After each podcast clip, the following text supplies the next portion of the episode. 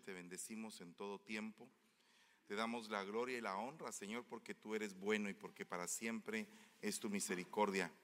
Te venimos suplicando en esta noche un espíritu de enseñanza, Señor, eh, un espíritu magistral, Padre, que nos pueda aclarar y nos pueda hacer entender, Señor, la profundidad bíblica, Padre, para poder seguir adelante en este camino de preparación, Señor, así como lo dice tu palabra, la preparación de los santos.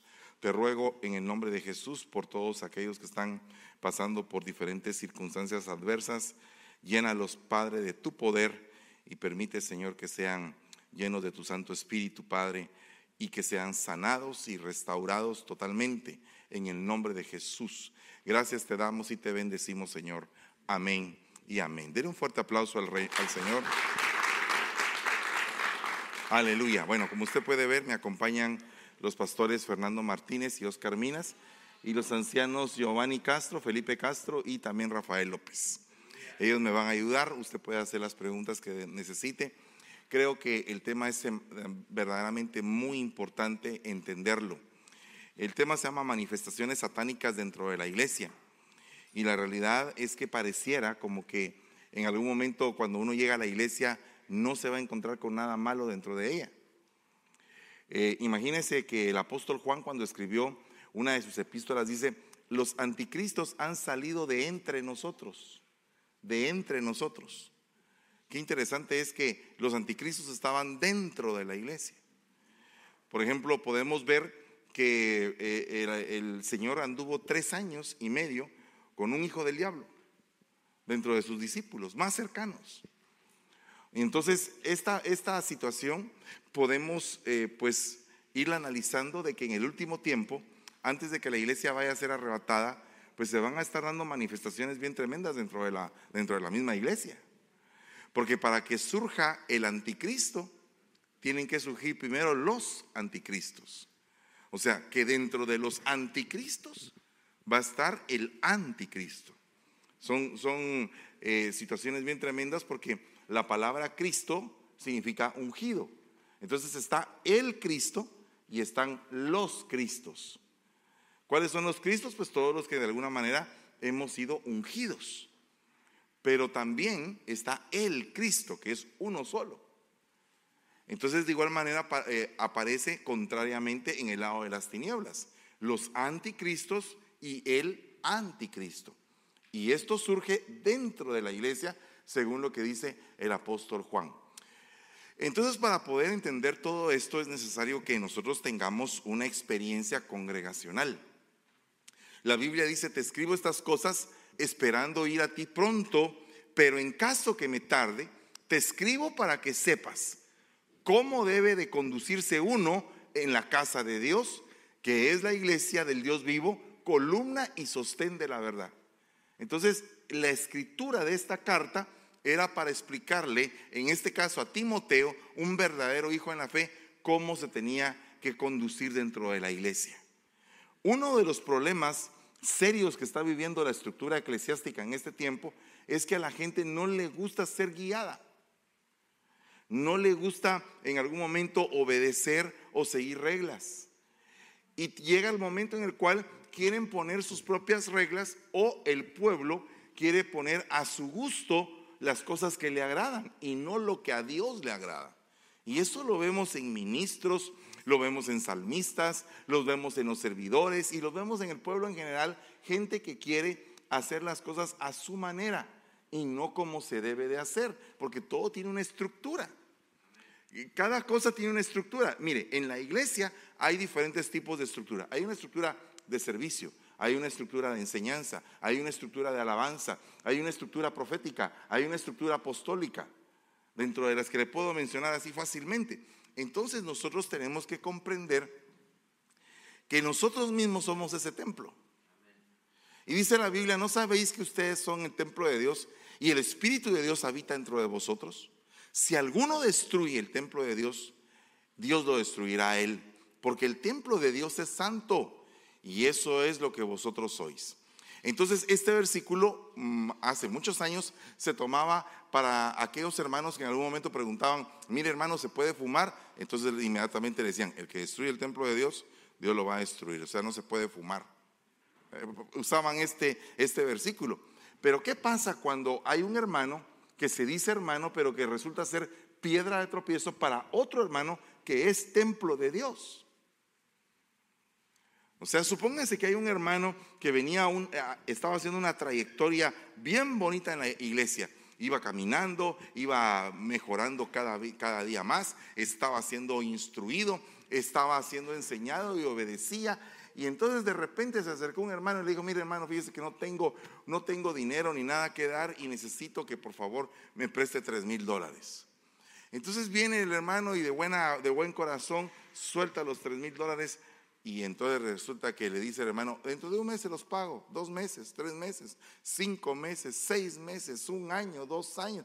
Y entonces viene resulta que eh, el hermano que no le pagó viene a ser piedra de tropiezo de aquel que estaba siendo levantado como templo.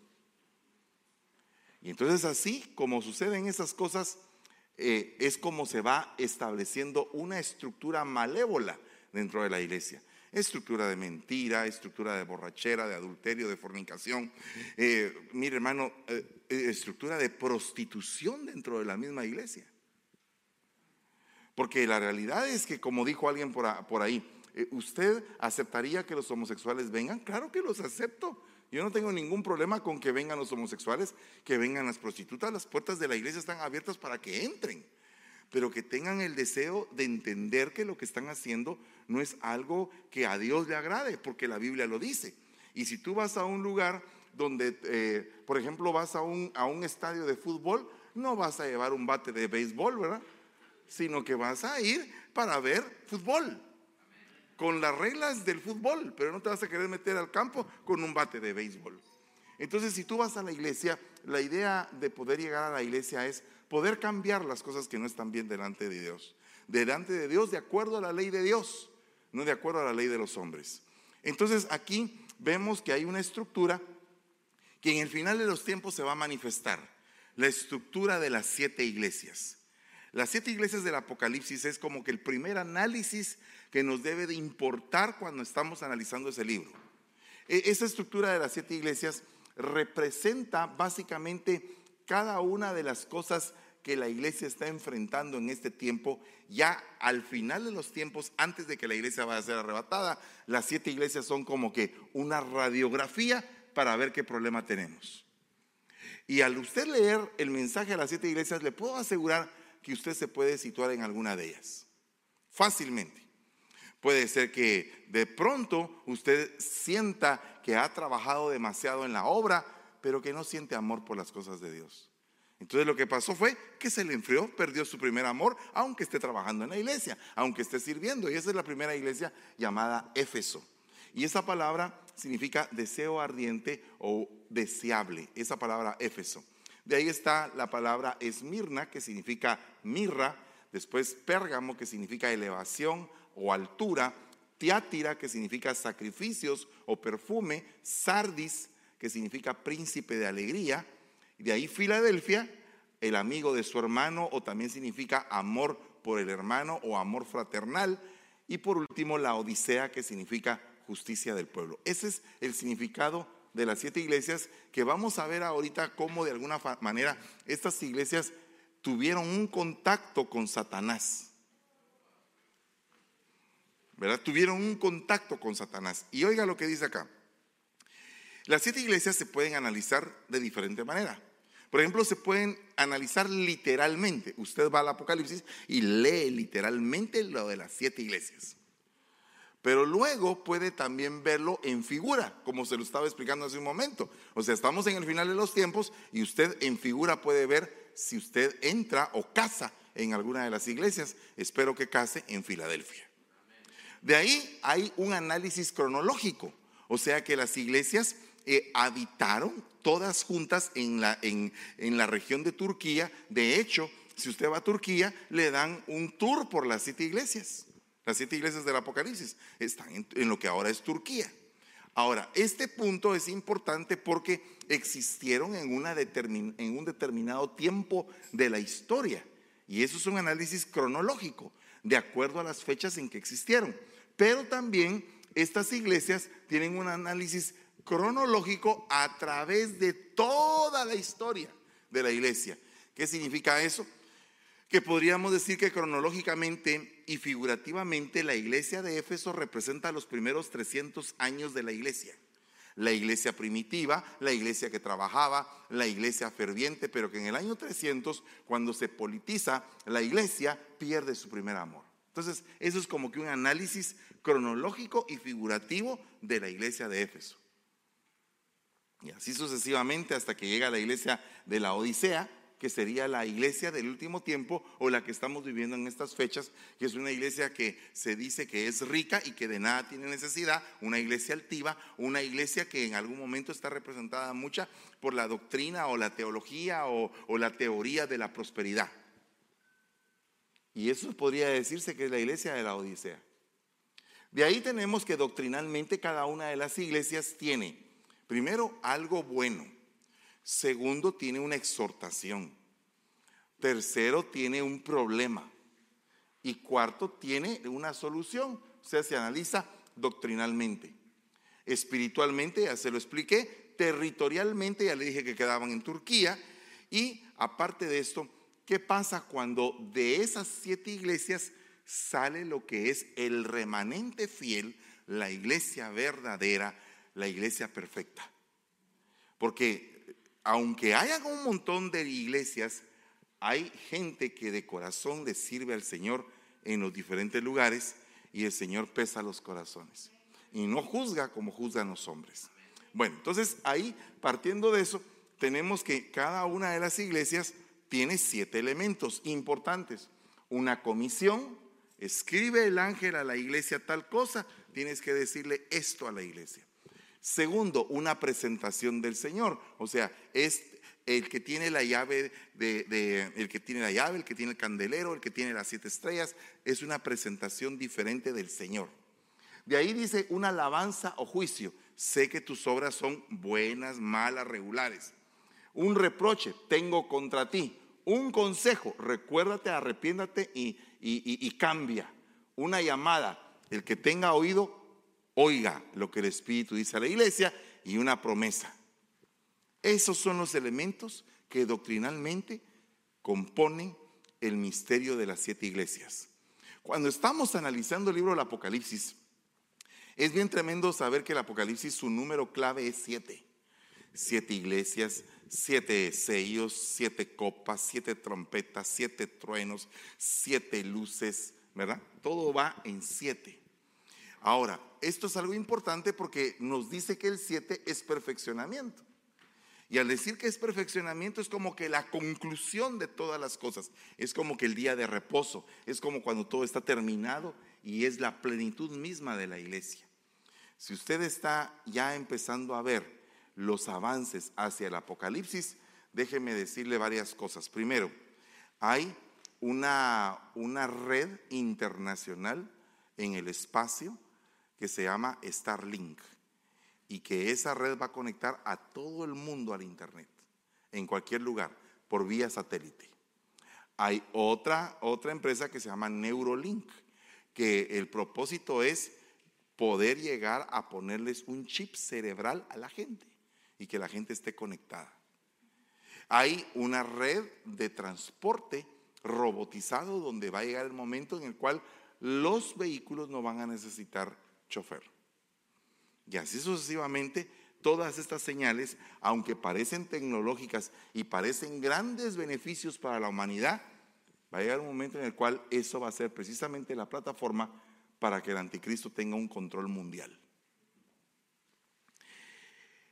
Me parece bien interesante que hay personajes ahora que no eran millonarios y que ahora son mega millonarios, super millonarios y que tienen un poder descomunal a nivel de todo el mundo.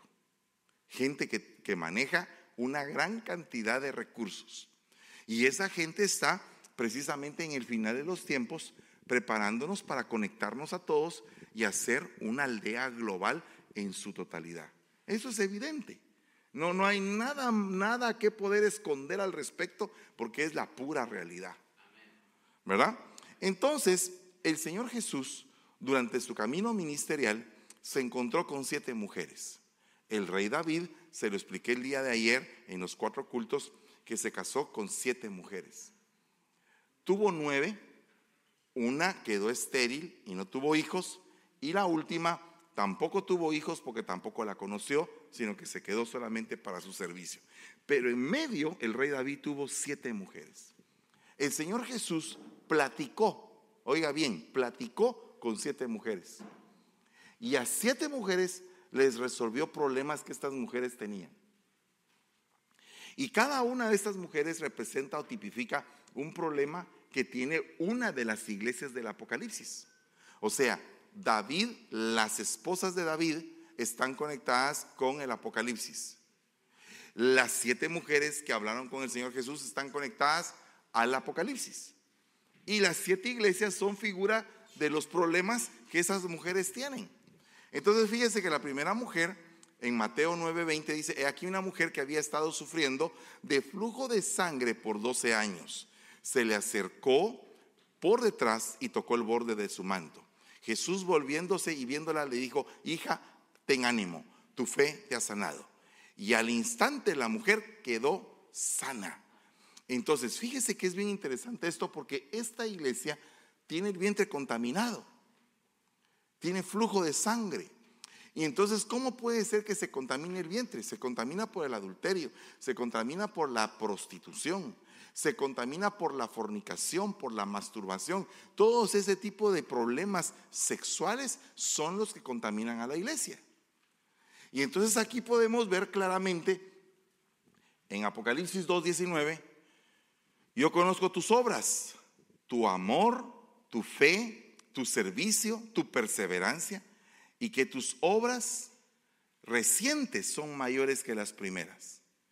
Pero tengo contra ti que toleras a esa mujer Jezabel, que se dice ser profetiza y enseña y seduce a mis siervos a que cometan actos inmorales y que coman cosas sacrificadas a los ídolos.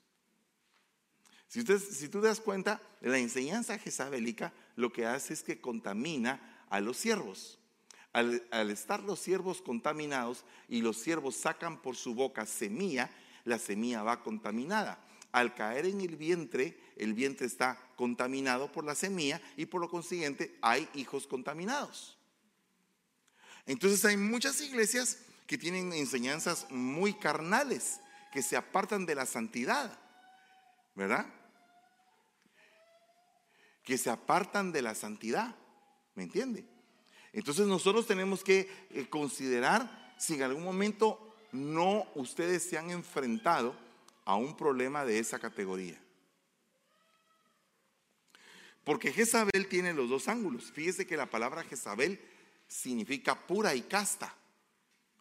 Entonces hay personas que no precisamente se ven sexualmente activas, sino que se ven con unas caras como de santos pero que sexualmente están exageradamente activos. Y no me refiero que sea mala una actividad sexual. El problema es qué actividad sexual es la que tú practicas. Porque Dios nos llama a tener intimidad y Dios nos llama a que podamos estar con nuestra, con nuestra pareja las veces que nosotros querramos, de una manera santa. Pero ¿qué pasa cuando no, no, no existe eso? Entonces empieza a haber promiscuidad y empieza a haber adulterio, fornicación y un montón de problemas derivados de, una, de un problema de intimidad que no está bien correcto delante de los ojos de Dios. Entonces ese es un punto muy importante en esto. Y óigame, ¿cuántas iglesias no tienen problemas sexuales? Solamente póngase a pensar en eso. ¿Cuántas iglesias tienen que enfrentar con lesbianismo, se tienen que enfrentar con homosexualismo, con orgías, se tienen que eh, con bisexualidad? ¿Verdad? ¿Cuántas iglesias no manifiestan dentro de sus miembros problemas de ese tipo? Entonces, puede ser que una iglesia tenga amor, tenga fe, tenga servicio, tenga perseverancia, que esté haciendo cosas más importantes ahora que antes, pero tiene ese problema. Y eso es una manifestación satánica. De ahí tenemos otro punto. Mire lo que dice. La iglesia contaminada con doctrina de demonios. Aquí una mujer cananea que había salido de aquella comarca comenzó a gritar diciendo, Señor, hijo de David, ten misericordia de mí. Mi hija está terriblemente endemoniada. ¿Se recuerda usted eso, verdad? Entonces, aquí hay un problema serio, porque en la palabra aparece esta iglesia que dice, yo sé dónde moras, donde está el trono de Satanás. Guardas fielmente mi nombre y no has negado mi fe aún en los días de Antipas, mi testigo, mi siervo fiel, que fue muerto entre ustedes donde mora Satanás. Tengo unas pocas cosas contra ti, que tienes ahí a los que mantienen la doctrina de Balaam, que enseñaba a Balac a poner tropiezo ante los hijos de Israel, a comer cosas sacrificadas a los ídolos otra vez y a cometer actos de inmoralidad. Fíjese que tanto la iglesia anterior como esta se parecen en los actos de inmoralidad, en la idolatría, se parecen. Pero solo que esta tiene un problema. Esta está en la morada misma donde Satanás habita. Y si, y si habla del trono de Satanás, al hablar de trono significa que de ahí salen órdenes. Dentro de la iglesia salen órdenes de Satanás. Va, le voy a poner un ejemplo. ¿Qué pasa si de repente en una iglesia se acerca un, un hermano ahí, si se puede decir hermano, ¿verdad? O uno que va disfrazado de hermano.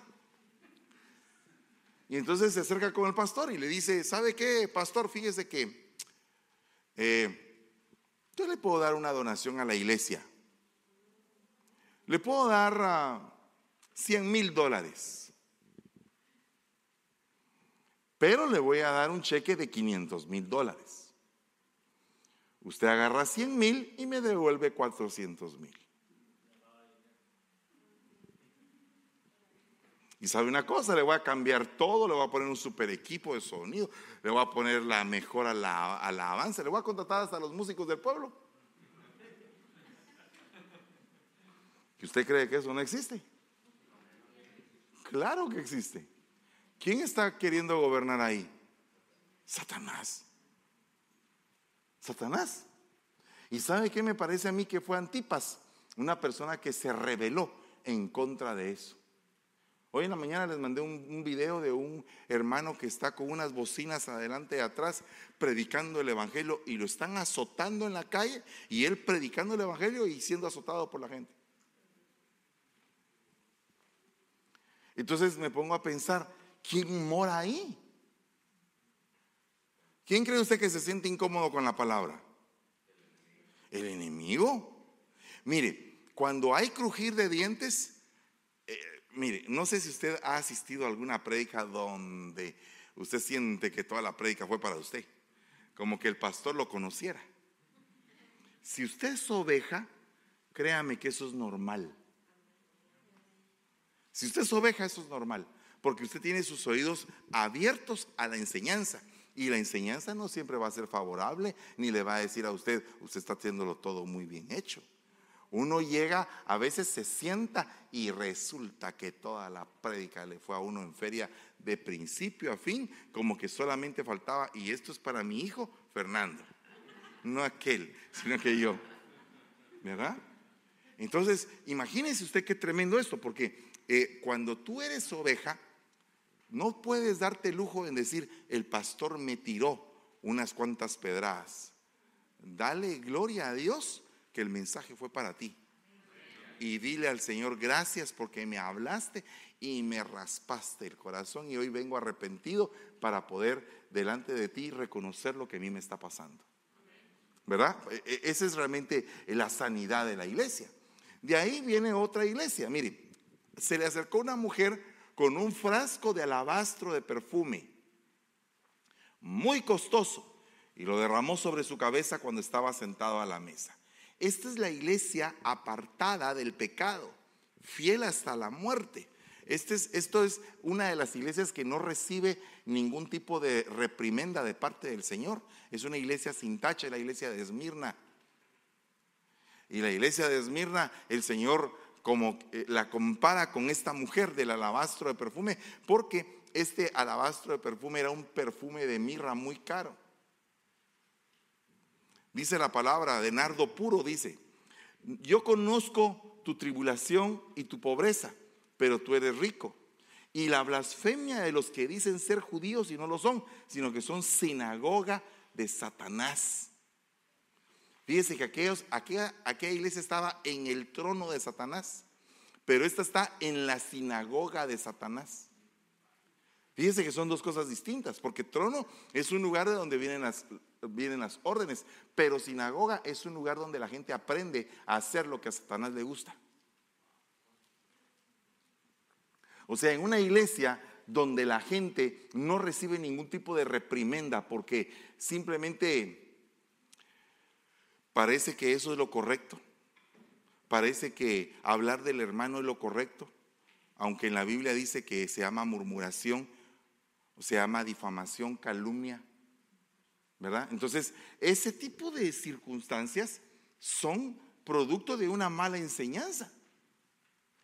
Dice, y la blasfemia de los que dicen ser judíos y no lo son, me imagino que en este sentido se está refiriendo al movimiento judaizante del último tiempo que quiere hacer que la gente vuelva a la ley de Moisés.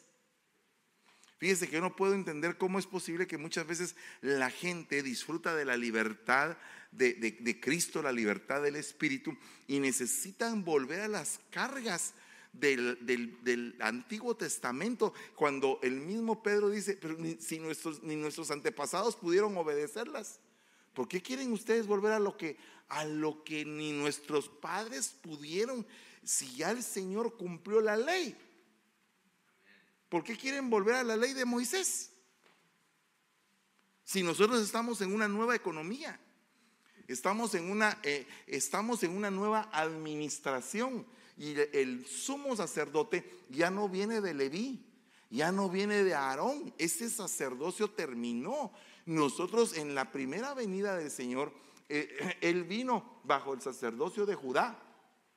Pero cuando resucitó y se convirtió en el sumo sacerdote por nosotros delante del Padre, es según el orden de Melquisedec. Entonces, hermano, qué tremendo es que dice acá el diablo echará a algunos de vosotros en la cárcel para que seáis probados y tendréis tribulación por diez días. Sé fiel hasta la muerte y yo te daré la corona de la vida. Entonces esta iglesia tuvo dentro de sus filas gente que enseñaba a hacerlo de Satanás. ¿Cómo cree usted que se puede presentar en una iglesia alguien que, se siente adivina y no profeta. Porque hay gente que no profetiza, hay gente que adivina. Entonces, eso es una enseñanza. Acuérdese que, que, Daniel se enfrentó contra los adivinos de Babilonia y después los tuvo que formar cuando lo pusieron a él como jefe de todos los que estaban a cargo de la, de la revelación en ese tiempo. Eh, pero, pero Daniel les empezó a hablar de la doctrina del santo y todopoderoso Señor. De ahí aparece otra iglesia. Mire, mientras iban ellos de camino, entró en cierta aldea y una mujer llamada Marta le recibió en su casa. Marta se preocupaba por todos los preparativos, acercándose a él le dijo, Señor, ¿no te importa que mi hermana me deje de, me deje servir sola? Dile pues que me ayude, como que siempre hay gente que quiere hacer como, como ellos quieren, ¿verdad? Y, llegan, con el pastor y, mire pastor, yo quiero que usted haga esto por mí. O quiero que usted haga las cosas en la iglesia de esta manera. Y no funciona así, sino que funciona con todo el respeto y reverencia del caso entendiendo las investiduras y, las reglas y las autoridades que hay dentro de una congregación, porque son autoridades espirituales. Entonces fíjese que acá aparece algo bien impresionante, porque dice, yo conozco tus obras, tu fatiga y tu perseverancia. Y que no puedes soportar a los malos y has sometido a prueba a los que dicen ser apóstoles y no lo son y los has hallado mentirosos. O sea, fíjese que aquí dice a los que dicen ser apóstoles. O sea, ellos dicen que son apóstoles, pero nadie dijo que eran apóstoles. Son dos cosas diferentes. Una cosa es que digan que tú eres y otra cosa es que tú te digas que eres algo. Son dos cosas bien tremendas. Por eso es que es tan importante una delegación. Tienes perseverancia y has sufrido por mi nombre y no has desmayado. Mira todo lo que le dice de bonito, pero tengo contra ti que dejaste tu primer amor. Eso es como que la iglesia Marta. Es como la iglesia que está sirviendo y que está a todo pulmón como un barco de vapor que va con a toda máquina, pero sin amor. Mira de dónde has caído, le dice. O sea que hay iglesia que está caída, montones que están caídos en la iglesia y no precisamente porque fumen o porque, o porque hayan vuelto al alcoholismo o a la drogadicción, sino que están caídos porque dejaron su amor primigenio. Vaya, de ahí tenemos la iglesia fiel. Y ella tenía una hermana que se llamaba María, que estaba sentada a los pies del Señor y escuchaba la palabra. Pero una sola cosa es necesaria, dijo el Señor. Y María ha escogido la parte buena, la cual no le va a ser quitada. Entonces aquí hay una iglesia que dice, que le dice al Señor, yo conozco tus obras. Mira, he puesto delante de ti una puerta abierta que nadie puede cerrar, porque oye, tienes poco poder. O sea, no haces algo demasiado grande, demasiado pomposo, pero guardas fielmente el amor por mi palabra. Oye lo que dice ahí, has guardado mi palabra y no has negado mi nombre. ¿Qué era lo que hacía María, la mujer eh, que era hermana de Marta? Se sentó, tal vez no tenía mucho poder como Marta que, Marta que hacía los guisos y hacía todas las ollas y todo, pero estaba sentada oyendo lo que le correspondía. Esto me suena a mí mucho a aquellos hermanos que se inscriben en cinco departamentos o seis y nunca se sientan a oír palabra. A mí me suena a eso. Me suena a mucha gente que no se dedica a sentarse un día y realmente a escuchar la palabra del Señor. Y pasan las semanas y pasan las semanas. Y entonces la gente no se alimenta. Mire lo que dice acá. Entonces la mujer samaritana le dijo, ¿cómo es que tú, siendo judío, me pides de beber a mí que soy samaritana? Porque los judíos no tienen tratos con los samaritanos. Respondió Jesús y le dijo, si tú conocieras el don de Dios y quién es el que te dice, dame de beber, tú le habrías pedido a él y él te hubiera dado agua de vida. Eh, eh, esta mujer tenía la relación equivocada. Esta mujer equivale a la iglesia de Sardis. Oiga lo que dice, le dice a la iglesia de Sardis. Escribe al ángel de la iglesia de Sardis, el que tiene los siete espíritus de Dios y las siete estrellas, dice esto. Yo conozco tus obras, que tienes nombre de que vives. O sea, tienes apellido, pero estás muerto. ¿Qué tiene que ver eso? ¿Cómo así que tienes nombre de que vives? Fíjese que Tú vives con ese hombre, pero no es tu marido. Cinco maridos has tenido y el que tienes ahora, ese no llegó a ser marido tuyo, porque no tiene ni siquiera el apellido de él. Y entonces dice acá, ponte en vela y afirma las cosas que quedan que estaban a punto de morir, porque no he hallado completas tus obras delante de mi Dios. Es lo que les, eh, mire, marido, pero con el marido equivocado. Entonces esta mujer se topa con cinco maridos, tiene el seis y el seis es lo equivalente al anticristo. Tuvo cinco maridos. El que tiene no es su marido. O sea que ese ni siquiera calificó para marido. Es el sexto. Seis es número de imperfección, es número de hombre. Eso es lo que dice la misma Biblia en el libro de Apocalipsis. El número de la marca de la bestia es 666 porque es número seis, número de hombre. Es imperfección. Entonces esta mujer tenía un sexto hombre que ni siquiera le llegó a poner el apellido. Pero de repente se topa con un séptimo en un pozo. Entonces ella empieza como que a filtrar con él y dice, pues chica, ¿y tú cómo es eso que siendo judío me hablas a mí que soy samaritana? ¿Habrá alguna situación así de coqueteo, de filtreo? ¿Cómo es posible que eso esté pasando? O sea, ella se pregunta esa situación y él, le dice, ¿sabes qué? No me estés a mí relacionando con tus maridos, ¿va? Yo soy el que te viene a dar agua de vida. Pero no es con quien te vas a casar el número 7, sino que te vas a casar con el número 8, que soy yo mismo, solo que cuando venga por ti, en mi parucía. O sea, al final te vas a casar conmigo, pero no a un nivel carnal, sino que te vas a casar conmigo a un nivel espiritual. ¿Me estoy dando a entender lo que les estoy diciendo? Ok, entonces Jesús es el número 7 y es también el número 8. Así como David en un listado aparece como el séptimo hijo y en otro listado aparece como el octavo hijo de Isaí. Y, es un, y aparentemente pareciera que es un error, pero no, es un misterio. El 7 y el 8, como decir que hay gente en la Biblia que murió dos veces. Por ejemplo, Goliat cayó muerto y viene David y le corta la cabeza y el símbolo de haberse, haberle cortado la cabeza significa que ese hombre murió dos veces. Saúl murió dos veces. Entonces eso es algo bien interesante, es como que una figura de una muerte segunda. Cuando nosotros estamos explicando en la Biblia la muerte segunda, podemos tomar como ejemplo figurativo este tipo de, de muertes que murieron dos veces. Ahora, aparece una última. Dice, aquí había una mujer que durante 18 años había tenido una enfermedad y estaba encorvada y oiga, de ninguna manera se podía enderezar. Al decir que de ninguna manera se podía enderezar significa que no podía ver hacia el cielo, o sea, no podía ver de dónde venía su socorro. Y esta iglesia encorvada, que solo puede ver la tierra, que solo puede ver lo material, es equivalente a la última iglesia que dice, soy rico, me he enriquecido, de nada tengo necesidad. Y dice, y no sabes que eres miserable, digno de lástima, pobre, ciego, desnudo, te aconsejo que de mí compres oro refinado por fuego para que te hagas rico y vestiduras blancas para que te vistas y no se manifieste la vergüenza de tu desnudez y colirio para ungir tus ojos para que puedas ver. Entonces esta mujer solamente podía ver cosas terrenales. Para poder hacer un resumen rápidamente de esto, vemos cuatro cosas que hizo Satanás.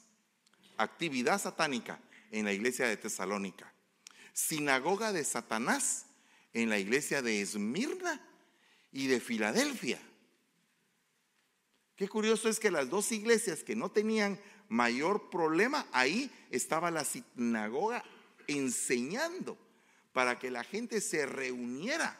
Mire, si hay una reunión para poder pelar a alguien, para poder destruirlo con la boca, esa reunión es satánica.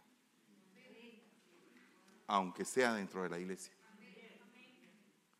Nosotros no estamos llamados a estar hablando de la gente, estamos llamados a hablar del Señor. Si hay una reunión dentro de la iglesia que se dedican a destruir a la gente con la boca o a empezar a, murmurar de lo que le pasa a aquel y de lo que le pasa a aquel y de lo que le pasa a aquel, y que yo soy, a mí no me pasa nada, fíjese usted, yo tengo, yo tengo el matrimonio súper ejemplar, a mí nunca me ha pasado nada, mire, mi esposa y yo, ay Dios mío, qué lindo. Ah yo ya ahí ya lo veo raro, fíjese usted. Yo ya lo veo raro. Ya, ya cuando, no, mire, créame, cuando una persona exagera en algo es porque ahí alguna necesidad tiene. Entonces usa la exageración para tapar el problema. Entonces está actividad de Satanás, sinagoga de Satanás, trono de Satanás dominio de Satanás, profundidades de Satanás. Fíjese que son diferentes niveles de, eh, actividades satánicas o de manifestaciones satánicas dentro de la iglesia. Colóquele usted un enemigo ministerial. Un enemigo ministerial de la actividad de Satanás es el ministerio evangelístico. O sea que el evangelista va en contra totalmente de la actividad satánica.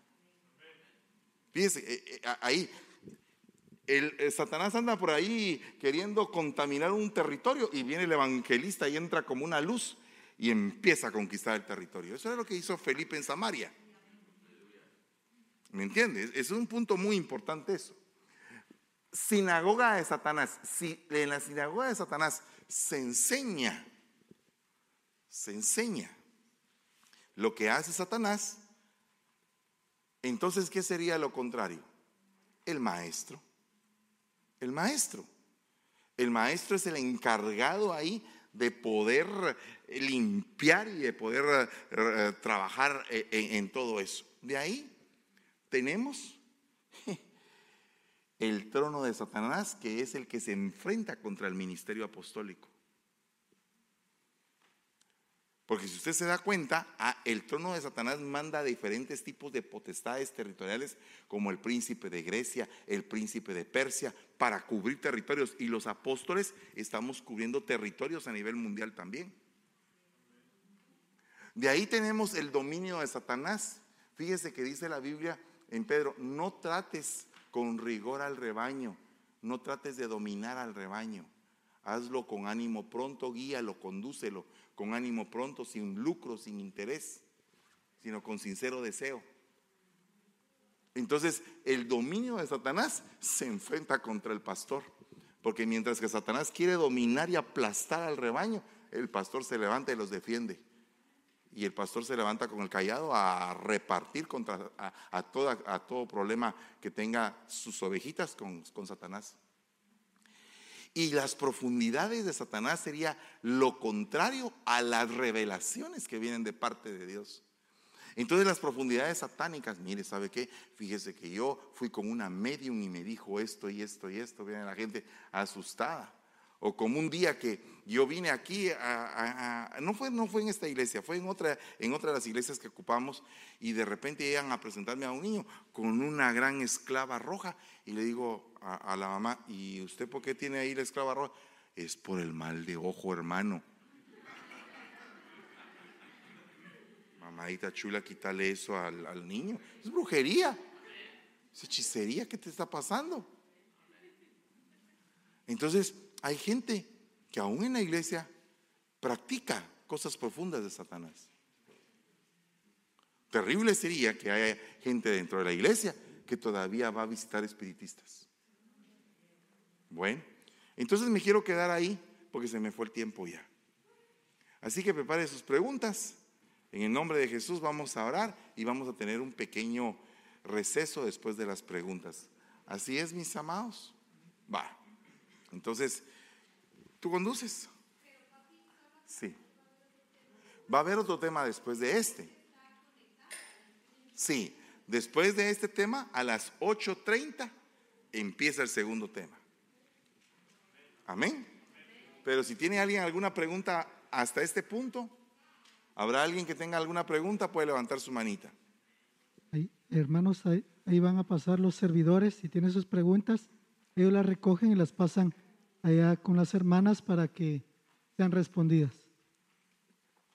Sí, o la pueden mandar por texto. ¿A qué teléfono la pueden mandar? 407 375 2997 por WhatsApp. Ahí con la hermana Glendy. A ver, otra vez, ¿cuál es el teléfono? 407 407 375 2997. Ahí pueden mandar sus preguntas por medio de WhatsApp, ¿verdad? Bueno, ¿habrá alguien que quiera hacer alguna pregunta? Bueno, ¿hay un micrófono para el hermano? Ah, micrófonos no van a usar, va, todo es por escrito. Aleluya. Bueno, entonces escríbanlo pues. Gloria a Dios. Papá. Sí. Solo te mandaron una pregunta por Facebook. A ver. Una hermana pregunta de que no entendió por qué Goliat murió dos veces. Bueno, lo que pasa es que exactamente, o sea, físicamente no murió dos veces, pero el hecho que le, lo hayan, le hayan pegado en la frente, el hombre cae y cae muerto. Y cuando cae muerto, viene David y le corta la cabeza. El cortarle la cabeza y llevarse la cabeza de Goliat equivale como que ese hombre haya muerto dos veces, pero es en sentido figurado. No es que haya sido literalmente que haya muerto dos veces, sino que Es un sentido figurado de como una especie de muerte segunda. ¿Verdad? Amén. Igual que Saúl, que murió y también le cortaron la cabeza. Entonces es como una segunda muerte. Pero no es que sea una segunda muerte en lo literal, es una figura. Amén.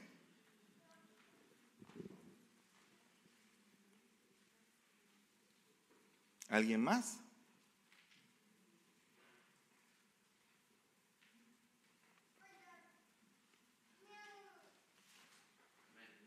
A ver.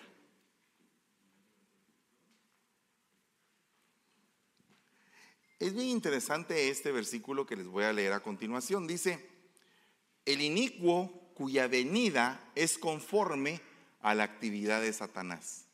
Conforme es con la forma de, con la forma del, o sea, la venida del inicuo, la venida del anticristo es precisamente con la forma de la actividad de Satanás. ¿Y cuál sería esa actividad de Satanás? Dice, con todo poder, señales y prodigios mentirosos.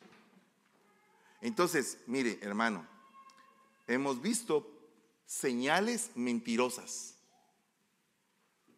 Es, es, triste decirlo, pero hubo un lugar donde la gente se reunía y decían que les caía oro del cielo hasta que se descubrió que estaban echando polvo de oro en el aire acondicionado.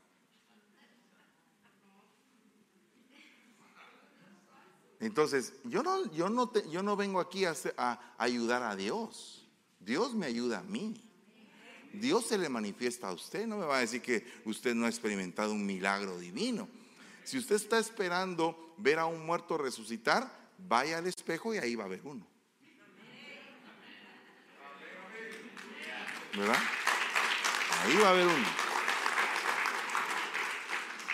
El, que entiende el nuevo nacimiento, entiende de lo que le estoy hablando. ¿Verdad? Porque yo cada vez que voy al espejo veo a un muerto resucitado. Uno que no tenía esperanza, uno que estaba perdido y que Dios lo levantó. A ese es al que miro. El, milagro más grande que yo puedo ver, no lo voy a ver en ustedes, perdónenme, con todo el respeto, sé que Dios se ha manifestado a ustedes, pero yo no voy a ver el milagro más grande en ustedes, lo voy a ver en mí. Porque yo sé quién soy y sé de dónde Dios me ha sacado. Yo no sé, no, no tengo total testimonio de dónde Dios lo sacó a usted, eso usted lo sabe. Y le puedo asegurar que el milagro más grande que usted ha visto es el suyo. El suyo no pretenda ver el milagro en otro, véalo en usted, el poder de Dios. Amén. Ahí está. Amén, papá. Para preguntas 407, 375, 29, 97. Ahí está. Perfecto. Ya tengo varias preguntas, papá. A ver, ya, las tienes. A ver, di. ¿Quiénes llevan a cabo las órdenes de Satanás? ¿Quiénes llevan a cabo las órdenes de Satanás? Pues las, los seguidores de Satanás. Miren, eh, yo no sé cuántas personas ustedes han visto que aunque están en la iglesia aman hacer lo malo. Aman lo malo. Porque mire, una cosa es que una persona haya caído en pecado, en un pecado horroroso, pero no quiere estar ahí. Quiere levantarse y quiere cambiar y quiere mejorar. Ese es un tipo de persona. Eso creo que incluye a todos aquellos que hemos nacido de nuevo y que en algún momento le hemos fallado al Señor y que con un dolor en nuestro corazón tan grande venimos a suplicarle que nos perdone. Ese es, e, e, es el, el, que está nacido de nuevo, el que es un verdadero hijo de Dios, no puede estar eh, eh, teniendo, eh, digamos, amistad o simpatía con el pecado. No puede. Se siente mal. ¿Verdad? Entonces, los seguidores del enemigo son los que están adormecidos y les importa un bledo pecar. Esos ah. son. Y ellos son los que escuchan las órdenes de él. algo? Sí, eh, con eso también podemos ver que eh, dependiendo las obras de nosotros, a veces llegamos a salirnos del redil y venimos a convertirnos hijos del diablo. Eh, por nuestras obras. Dice Juan 8:44, vosotros sois de vuestro padre el diablo y los deseos de vuestro padre queréis hacer. Él ha sido homicida desde el principio y no ha permanecido en la verdad, pues no hay verdad en él. Cuando habla mentira, eh, de suyo habla, porque es mentiroso y padre de mentira. Entonces, al salirnos nosotros de la verdad, eh, de seguir a nuestro Señor Jesucristo, eh, prácticamente nos desprendemos del camino y andamos fuera del camino, entonces puede ser que perdamos nuestra, nuestra identidad y podemos ser desviados de la fe. Y en Hebreos 12, 6, 4 al 6 dice, ustedes han luchado contra el pecado, pero no hasta el punto de perder la vida. Son hijos de Dios, pero olvidaron lo que Él les dice a sus hijos para animarlos. Hijo mío, toma en serio la disciplina del Señor. No te desanimes cuando el Señor te corrija. El Señor te disciplina a todo el que ama y castiga a todo al que acepta como su hijo. Entonces, a veces en la iglesia no aceptamos disciplina e incluso hasta de un mismo diácono. Entonces ahí puede empezar a formar una actividad satánica en nuestra vida porque ya no estamos actuando como un hijo de Dios y viendo al Señor como nuestro Padre. Y, y estamos también deshonrando el lugar donde estamos por nuestro pastor porque no estamos aceptando la disciplina. Entonces habría que tener cuidado porque puede ser que eh, entre una manifestación satánica en el corazón y un receptor. Lo que está hablando Fernandito es de un emisor, que en este sentido es Satanás, y un receptor que recibe esa, esa emisión porque sus obras, su caminar, su vaso no está totalmente limpio. ¿Mm?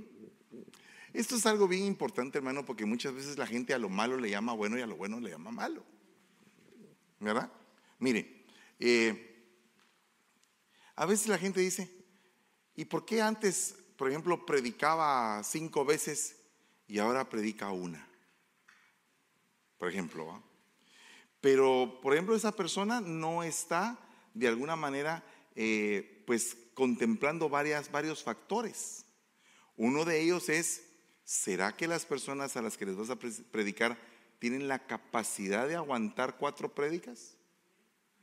¿Será que solamente tienen la capacidad de aguantar una? ¿Qué, es lo que, ¿Qué es lo que hay de guianza del Espíritu cuando vamos a hacer una cosa o la otra? Y fíjese que son cosas buenas. Pero hasta en ese sentido uno tiene que saber cómo va dosificando. Porque tú a un bebé no le puedes poner un pedazo de carne porque lo matas. Eso es una regla apostólica. Pensé venir a darles a ustedes algo profundo, dijo Pablo, pero voy a tener que volver a darles leche porque no están en la capacidad de recibir lo profundo. Entonces uno cuando llega a un lugar tiene que saber exactamente cómo está la situación para saber si tienen la capacidad de aguantar algo o de no aguantarlo. Otro versículo dice, yo les tendría que decir a ustedes muchas cosas, dice el Señor, pero no se las digo porque no las pueden sobrellevar. Y otra cosa, hay lugares donde tú simplemente no puedes decir, porque también se cumple aquella palabra que dice, no eches las perlas a. Ok. Bueno, sigamos. ¿Por qué no se hacen liberaciones en la iglesia si lo saben los pastores? ¿Por qué qué? ¿Por qué no se hacen liberaciones en la iglesia? Sí, se hacen. Muchas. Todos los servicios. Conoceréis la verdad y la verdad os hará libres. Donde está el Espíritu de Dios hay. Ah, solamente con esos dos hay un montón de liberaciones. Aleluya, gloria a Dios. Vamos a seguir de largo, hermanos, ¿les parece? Ya se está poniendo bueno. Ok, no, no, no. Hay muchos métodos de liberación en la iglesia. La liberación no, solamente representa te vas fuera Satanás, también esa. Y también la hacemos aquí. Ahí está la hermana que libera y, y otros hermanos aquí que los tengo bien controlados. Claro que hay liberaciones, muchas. Lo que pasa es de que la gente a veces está acostumbrada a que haya, a que haya el espectáculo de las liberaciones. Tiene que aparecer ahí toda la gente enfrente echando espumarajos, haciendo un gran escándalo. ¿Para qué? Para que digan, uy, en esa iglesia está el poder de Dios. No. Eh, es necesario hacerlo en el orden del caso. Entonces, si hay alguien que tiene alguna manifestación y durante el servicio se manifiesta, pues se le lleva a un cuartito y ahí se libera. Y si no, pues a veces van por sus propios, medios, ¿verdad? Hermana, por favor, ¿me puede liberar? Amén. Y ahí. Cuando a mí me liberaron hace 30 años, yo llegué con mis propios piecitos. Me recuerdo que había un hermano, hay un hermano muy hermoso que se llama Daniel, y llegué con el hermano Daniel y dije, hermano, mucho gusto. Hermano, Dios te bendiga. Y entonces le dije, mira hermano, fíjese que tengo un problema, traigo aquí a dos endemoniados. Oh, sí, me dijo, vamos a orar por ellos. Pero también tú vienes endemoniado, me dijo.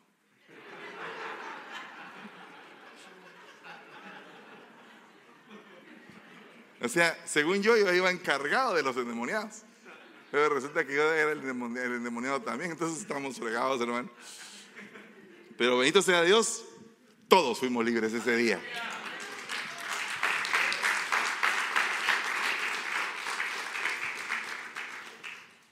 Dice otra pregunta. Saúl consultó a una bruja para llamar a Samuel. ¿Fue ¿Saúl Samuel- consultó qué? A una bruja. para llamar a Samuel. ¿Fue Samuel quien le contestó? Ay, Dios santo. Cosa más tremenda. Eh, que si Samuel fue el que subió siendo llamado por la bruja de Endor. Es una pregunta bien compleja porque están las dos posturas. Unos dicen que fue un demonio y otros dicen que fue Samuel. Yo considero que fue Samuel porque Samuel llegó a decirle a Saúl en ese momento lo que le iba a pasar. Pero ¿quién le dio permiso a esa mujer para que Samuel subiera? Pues el Señor. Ese es lo que yo lo, puedo definir. Pero sé que existe la otra postura donde dice que fue un demonio en forma de Samuel que le fue a decir. Pero la realidad es que cuando subió y le expresó a Saúl lo que iba a pasar fue exactamente lo que pasó. Entonces no sé, creo que fue un juicio de Dios y definitivamente Dios estaba en el asunto. Otra pregunta. Perdonen que no los he dejado yo a ustedes. Ahorita les voy a dejar. En esta.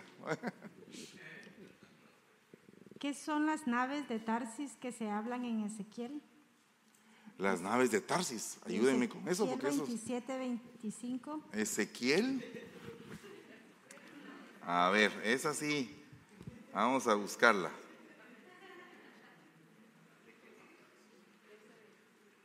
A ver, ¿cuál es? Otra pregunta mientras que la busco esa. ¿Podría ampliar que el que tiene y el que no tiene una vida congregacional? Espérame. El que, el que tiene y el que no tiene una vida congregacional. Perfecto. Esas se las pueden responder aquellos.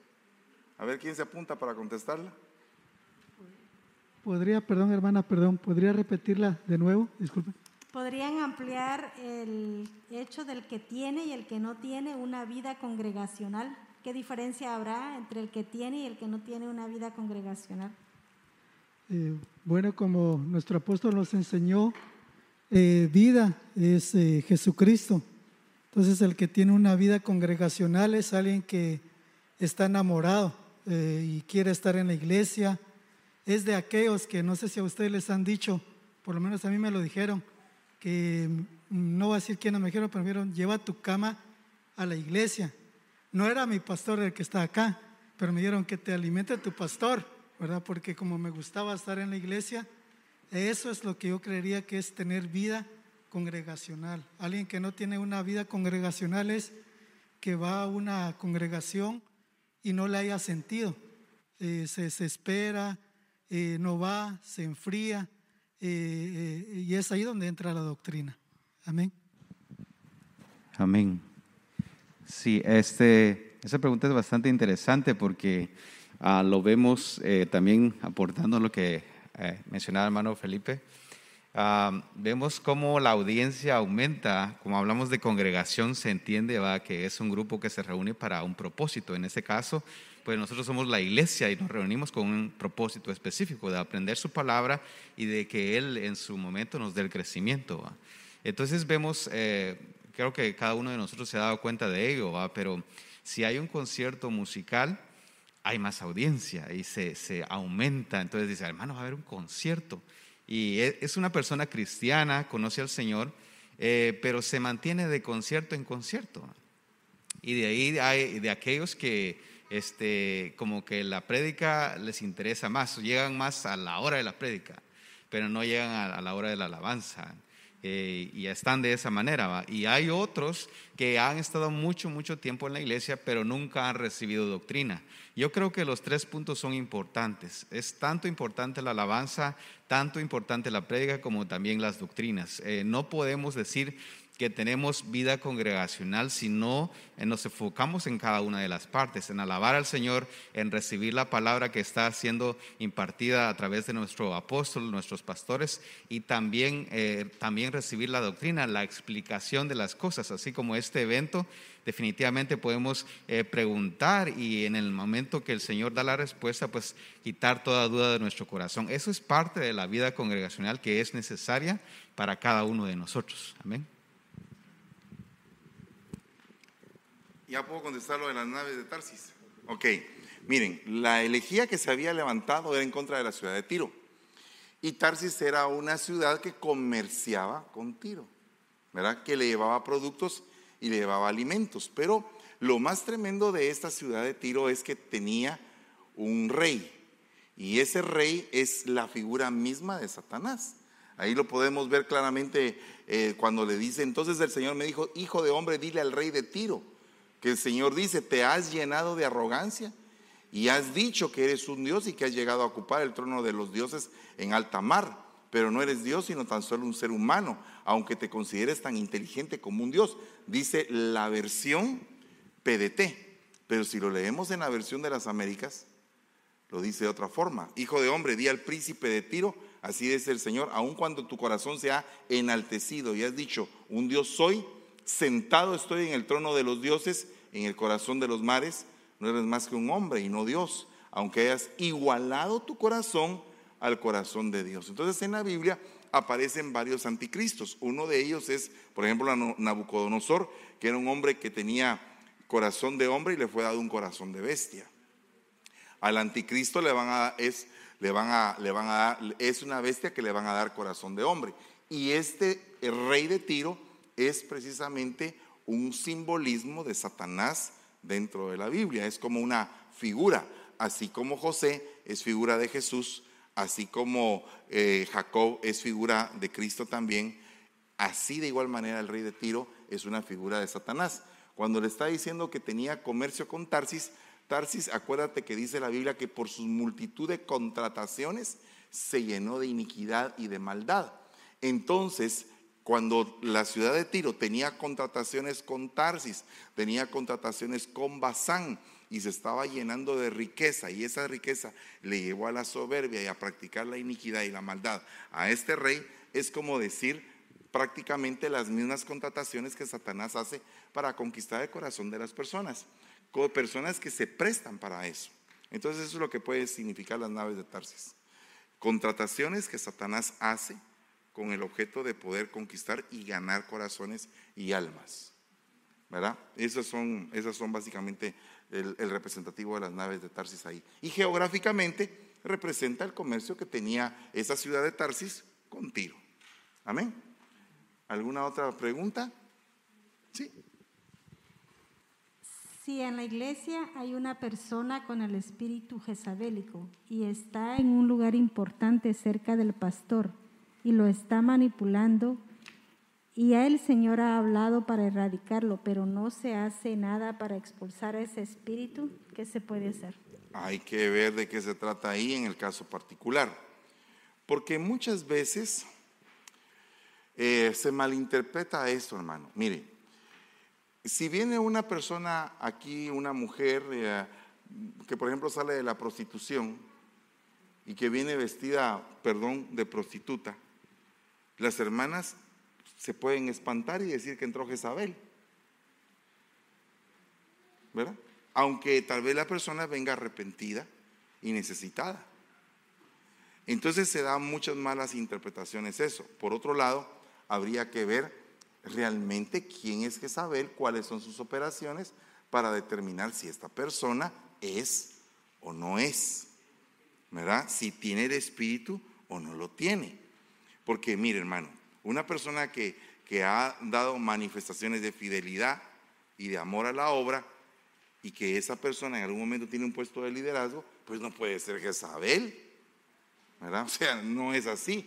Pero muchas veces se pretende decir que es Jezabel porque de alguna manera tiene una influencia en, sus, en su opinión o en lo que aporta.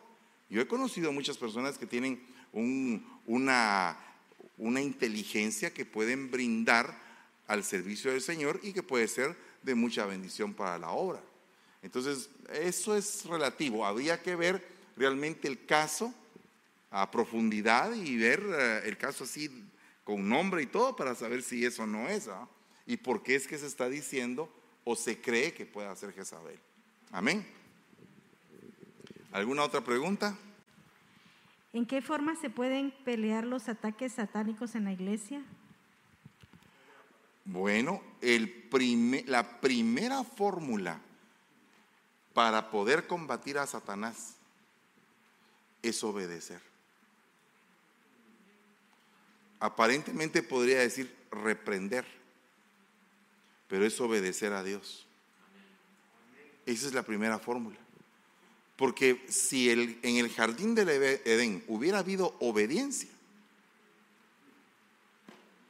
¿en dónde hubiera cabido Satanás? Dígame, ¿atacó Satanás al Hijo de Dios? ¿Atacó al segundo Adán? ¿Lo atacó con palabra? ¿El Señor lo obedeció porque era palabra que estaba escrita? ¿Significa que Satanás habla palabra? Pero ¿qué es lo que supera a esto? La obediencia. Entonces yo creo que la manera más fácil de poder ah, sacar a Satanás de la iglesia es tener un pueblo obediente. Y la obediencia va ligada a otra palabra, que es autoridad. Y es dos palabras que la gente no les gusta. A ustedes sí, pero a otros no. ¿Qué tipo de alabanza pueden comenzar un contraataque a Satanás? ¿Qué tipo de alabanza? Puede comenzar un contraataque a Satanás. ¿Qué tipo de alabanza? Pues no entiendo mucho la pregunta, pero sí, a ver.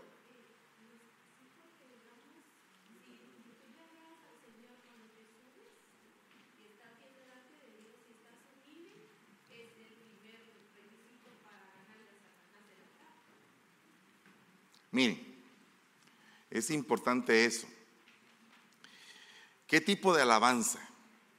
¿Qué es la alabanza primero que todo? Es un canto que habla de quién es Dios. ¿Verdad? Esa es la alabanza. Voy a alabar por lo que Él hace. Hace. ¿Qué es lo que Él hace conmigo? Esa es la alabanza. ¿Y qué es la adoración? Voy a decir quién es Él. Lo bello que es Él alabanza y adoración. ¿Qué es más fuerte? ¿La alabanza o la adoración? Las dos cosas. Pero si hablamos del lugar santísimo, entendería yo que la adoración es como que la llave para estar en lo más profundo del lugar santísimo. ¿Verdad? Vale. Entonces, si estoy en lo más profundo del lugar santísimo y es la adoración, y el Señor le contesta a Satanás, al Señor tu Dios adorarás y a Él solo servirás, significa que el servicio es adoración. ¿Cuál sería la adoración que aleja a Satanás? Cuando la gente le sirve con amor. Cuando le sirve de mala gana. Cuando solo problemas ven todos lados. Cuando solo problemas ven la iglesia. Ese no es un buen servicio a Dios. Es que mire hermano, los que ya llevamos tiempo en el Evangelio y hemos eh, incursionado en diferentes cosas en la iglesia, sabemos que a veces nos toca levantar un bote de basura y gloria a Dios porque nos toca levantarlo. Y a veces nos toca estar en un lugar predicando. Pero el punto es que tanto hay gloria en una cosa como hay en, eh, el otro lado si lo haces con amor. Entonces, la alabanza que hace que Satanás se vaya, que evita cualquier tipo de contraataque, es la alabanza de un pueblo que le adora, que le canta con todo su corazón al Señor. Amén. No hay, no, no. Por ejemplo, alguien podría decir, Jehová es mi guerrero. Oh, oh, oh, ¿verdad? Tana, tana, y, ta- y Satanás se le corriendo. Pero ¿y si la gente no lo siente que es su guerrero? ¿Y y- y si solamente lo están cantando así del diente al labio? ¿Y si no lo están cantando, sino que están viendo a los otros cantar y ellos no lo cantan? O sea, no, hombre, no, no, no, no, no. La alabanza que hace temblar al enemigo es el canto de un pueblo obediente. Ahí sí no hay para dónde. Amén. Otra. ¿O qué dicen ustedes? ¿Quieren aportar algo? A ver. Sí. Sí, porque yo no los dejo hablar. Perdonen, hermanos. El, A ver. la- el someterse y resistir también es bien importante, porque la palabra de Dios habla que eh, el enemigo va a huir, ¿verdad? De uno cuando nos sometemos. Me llamó la atención en la eh, pregunta anterior a esta también, en la cual eh, hablaba del congregarse, que viene a ser muy importante, precisamente por esto, por estos puntos que se está tocando, ¿verdad? En el cual nosotros, todos los que estamos aquí, estamos teniendo eh, doctrinas, ¿verdad? Y sabemos que eh, es bien importante el congregarse y el discipularse, ¿va? Porque es necesario para la iglesia, ¿verdad? ¿Por qué? Va porque son los dos pies de la iglesia, ¿verdad? O sea, no podemos estar sin uno ni otro. Entonces el congregarse viene a ser bien, bien importante eh, porque eh, aparte de que es parte de nuestra vida, vamos y aprendemos de la palabra de Dios. Pero en el caso de los discipulados que se dan el día lunes, como en este caso, este lunes que estamos aquí, hay oportunidad de preguntar y esto eh, nos ayuda y nos aclara muchas dudas. Entonces, eh, realmente, aparte de eso, aprendemos todos los temas en el caso de eh, las preguntas que se están haciendo, ¿verdad? De lo que es la alabanza. Sabemos que desde que llegamos a la iglesia, todo lo que hacemos en la iglesia nos ministra. La alabanza ungida, eh, eh, la palabra de Dios, e incluso, ¿verdad? Eh, cuando eh, tenemos el tiempo de los diezmos y la ofrenda, todo no es solo un protocolo, sino es algo que el Señor ha establecido para bendición de cada uno de nosotros, para un aprendizaje y para que nosotros eh, crezcamos y, y nos nutramos espiritualmente. Amén.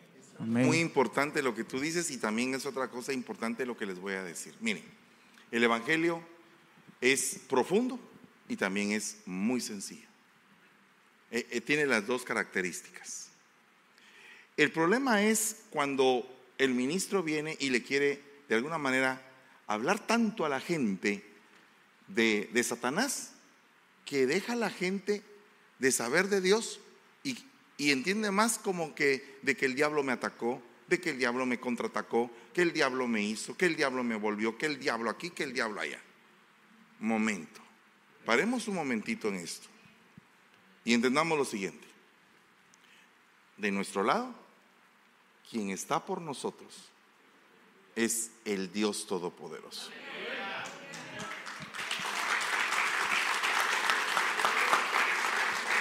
¿Qué tengo que hacer yo? Agradarle al Dios Todopoderoso. Y Satanás saldrá sobrando. Saldrá sobrando. Porque mire, dígame si Esteban no fue atacado por Satanás. ¿Estaba siendo atacado por Satanás o no? La palabra a quién estaba llegándole. Hoy en la mañana les mandé ese video que a mí me mandaron también. Y entonces me da tremenda alegría y a la vez pena por el que le estaba pegando al que estaba predicando la palabra. Eh, Me da, me da tremenda pena porque él no sabe lo que está haciendo. Pero puede ser que ese que hoy le está pegando a ese predicador tenga el impacto que tuvo Saulo de Tarso cuando vio que estaban mm, apedreando a aquel y aquel le estaba diciendo, estoy viendo el cielo abierto, Padre, no les tomes en cuenta este pecado. Ala, hermano. Ese cuate era infranqueable, inamovible, inquebrantable. Lo estaban matando y él estaba perdonando a los que lo estaban matando. Dígame usted qué, qué cree usted que siente aquel que está tirando la piedra y el otro lo está perdonando. ¿Qué cree usted que, siente? Y ahí estaban las vestiduras de Esteban a los pies de Saulo. ¿Qué cree usted que estaba sintiendo Saulo? Saulo, ¿sabe qué es lo que yo creo que estaba sintiendo? Haber dicho, yo sé un montón de años de tecnología, de, de teología, crecí a los pies de Gamaliel y no tengo el espíritu que tiene ese tipo. ¿Se da usted cuenta? Entonces, el punto aquí es que la actividad de Satanás, en griego se dice energía, que significa eficiencia. O sea, Satanás es eficiente en lo que hace. Qué tremendo es que Él es eficiente. Y muchas veces a nosotros no nos gusta la eficiencia. Energía, actividad, obra, operación. De donde viene la palabra energema. Y energema significa la operación del Padre. Energema son las operaciones del Padre. Domas y carismas. Domas son los dones del Hijo y carismas, carismas son los dones del Espíritu Santo. Entonces están los energemas que son las operaciones milagrosas y portentosas del Padre, como abrir el mar rojo, como caer fuego con granizo del cielo, como poder hacer que el Nilo se volviera teñido de sangre. O sea, eso es una obra poderosa, es un energema.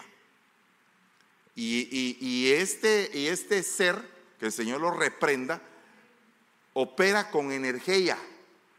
O sea, opera con eficiencia.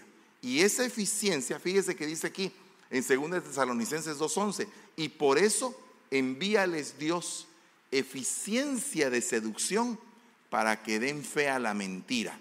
¿Por qué? ¿Por qué Dios permitió que Satanás metiera la semilla de la mentira en esa gente? Porque no tuvieron amor por la verdad. Entonces nosotros tenemos que tener amor por la verdad, porque, óigame, si el Señor Jesucristo es el camino, la verdad y la vida, Satanás viene a ser el desvío, ¿verdad? La mentira y la muerte. Entonces, ¿qué tenemos que hacer? Alejarnos de todo eso, ¿verdad?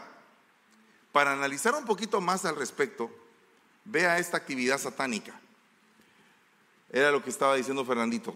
Sois de vuestro padre el diablo y queréis hacer los deseos de vuestro padre. Él fue un homicida desde el principio. Entonces una persona que piensa en matar a otra, mm, ¿será que no está haciendo los deseos del enemigo?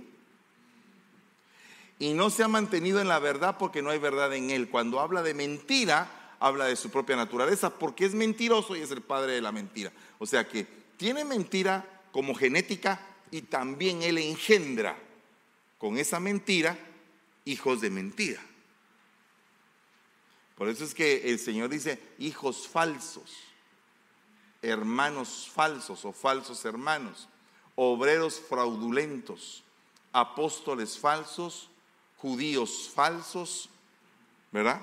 Entonces, si hay judíos, hay hermanos, hay hijos falsos, hay de todo falso, es porque el enemigo ha levantado una estructura de falsedad.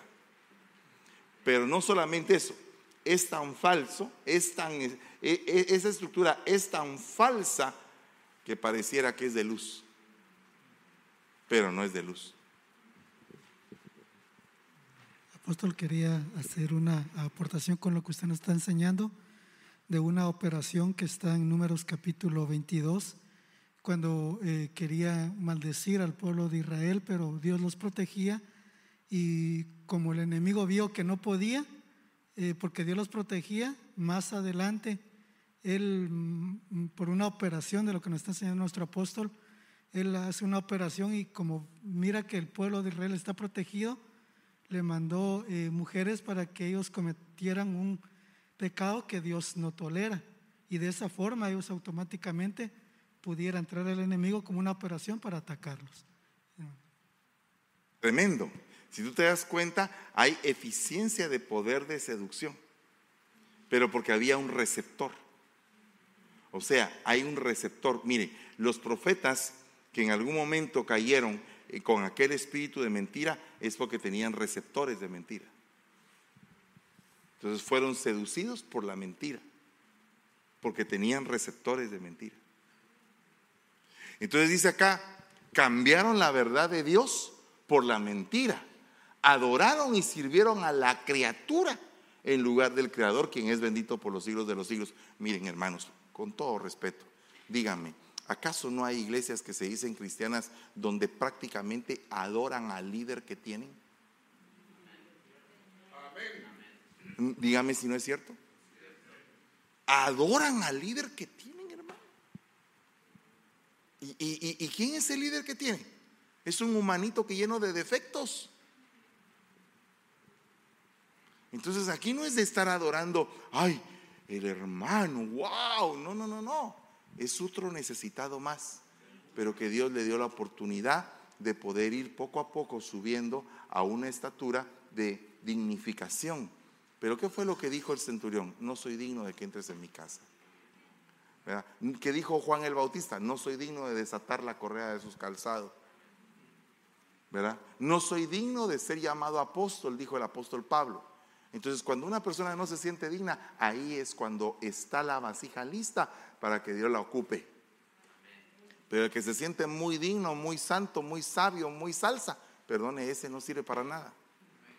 Porque eso no es, este evangelio no es así. Este evangelio es del despojo, así le llamo yo. Era, estaba en condición de Dios, se despojó a sí mismo y se hizo hombre. Ese es, ese es nuestro Dios. Entonces, ¿quién es el hombre para sentirse algo cuando Dios, que es Dios, se despojó de eso? Entonces, hay iglesias donde endiosan a los líderes. Que el Señor nos guarde de todo eso en el nombre de Jesús. Dice, afuera están los perros, los hechiceros, los inmorales, los asesinos, los idólatras y todo aquel que practica y ama la mentira. Yo les decía a unos hermanos, hay gente que se cree hasta sus propias mentiras. Por tanto, dejando a un lado la falsedad, dice Efesios, hablad la verdad. Hablad verdad cada cual con su prójimo porque somos miembros los unos de los otros. O sea, al decir que somos miembros los unos de los otros, significa que la verdad viene a ser el pegamento que nos va a unir. Entonces, si tú estás practicando la mentira con toda la gente y le estás quedando mal a toda la gente, mm, eso no va a unir, va a haber división. Amén. Sé que hay más, más preguntas, ¿verdad? Va, ahorita vamos a, a, poder. Lo que pasa es que estaba, quiero dejar terminado lo que es la actividad satánica. Tal vez en otro lunes vemos todas las demás operaciones, pero por lo menos la actividad la vamos a terminar en el nombre de Jesús. Sí, eh, yo quería aportar que eh, en referencia a lo que estaba hablando el apóstol y también lo que compartió el hermano Felipe, en este tiempo una de las estrategias o las manifestaciones del enemigo también es el acomodamiento, porque eh, al estar acomodados, nos pone en una postura de que nos olvidamos realmente quién es Dios en nuestra vida y nos saca del propósito y nos acomodamos y empezamos a adorar a otros dioses. Y cuando, sucede eso, cuando nos acomodamos y dejamos de servir en la iglesia, incluso hay iglesias donde eh, los hermanos más bien pagan porque vayan a servir, ¿verdad? Y ellos no sirven, porque hay una bendición cuando tú pagas por servir, pero tú estás sirviendo. Pero eh, pagar por tú no hacer el servicio delante de Dios, como decía el apóstol, eh, que te vienes y te presentas y realmente no vienes reconociendo quién es nuestro Señor Jesucristo. Y eso es lo que peleaba eh, Josué cuando le decía, ustedes realmente están eh, queriendo adorar y en tiempos pasados nuestros padres adoraron a otros dioses. Y dice Josué eh, 24:15, y si no os parece bien servir al Señor, escoged hoy a quién habéis de servirse, a los dioses que sirvieron vuestros padres que estaban al otro lado del río, o a los dioses de los amorreos en cuyas tierras habitáis, pero yo y mi casa serviremos al Señor. Pero mire que esa palabra serviremos significa abad. Eh, una de las cosas que hacemos nosotros cuando servimos es adorar al Señor. Dice honrar al Señor. Eh, ministramos. Eh, venimos a, presentar nuestra vida, venimos a trabajar. Entonces, cuando dejamos de servir, habría que preguntarnos por qué estamos dejando de servir. No vaya a ser que nos acomodamos y nos, y nos pusimos en una atmósfera que no es la atmósfera del Señor, porque el, el, digamos, nos- nosotros debemos de tener un, corazón agradecido. Mire lo que dice el Salmo 103. Bendice alma mía Jehová y bendiga todo mi ser su santo nombre. Bendice alma mía a Jehová y no olvides ninguno de sus beneficios. Él es quien perdona todas tus iniquidades, el que sana todas tus dolencias, el que rescata del hoyo tu vida, el que te corona de favores y misericordia. Entonces, cuando nosotros venimos a la iglesia, realmente ese debería de ser nuestra vivencia por cual nos congregamos, alabar su nombre, por realmente, como decía nuestro apóstol, eh, por lo que Él ha hecho en nuestra vida, pero adorarlo por, lo, por quien Él es, ¿verdad?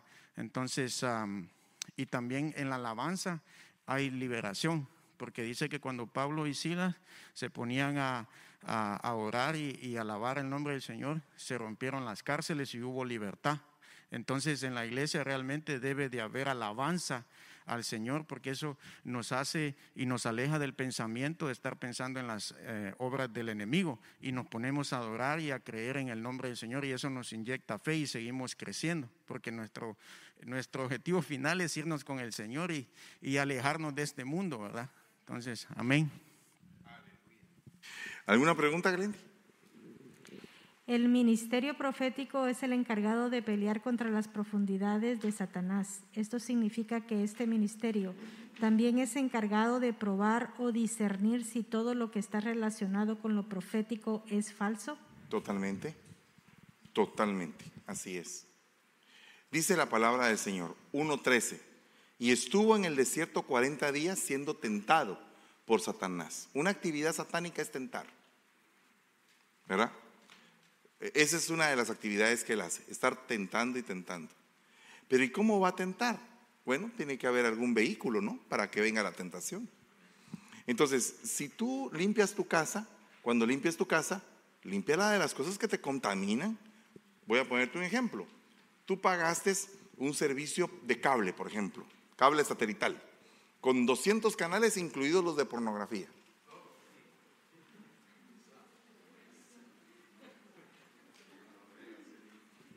O sea, perdone, ¿tiene problemas de pornografía, hermano? Corte todo lo que sea un vehículo para que usted pueda entrar por ahí. Así de simple. Y no va a venir la tentación. ¿Sabe qué? Cancele el cable. Si tanto es el problema, cancélelo. Quite eso, bórrelo. ¿Verdad? Porque esa es la forma como va a quitarse la tentación. Que, voy a reprender. Te reprendo, Satanás. No me tientes, no me tientes. Pero con el gran canalero ahí, con el gran cantidad de canales ahí en la, en la tele, por más que esté ahí reprendiendo, eh, eh, es, es como dejarse el arma que lo va a matar en la, en la cabecera de su casa. Por ejemplo, una persona a altas horas de la noche le gusta estar sentado en la computadora.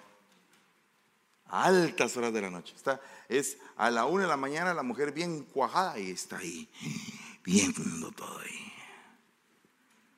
Y va a decir que no se va a sentir tentado. Duérmase a las 10 y se le acaba la tentación. Vaya a platicar con su esposa. ¿Sabe una cosa? Hay gente que cuando lee la Biblia le da sueño.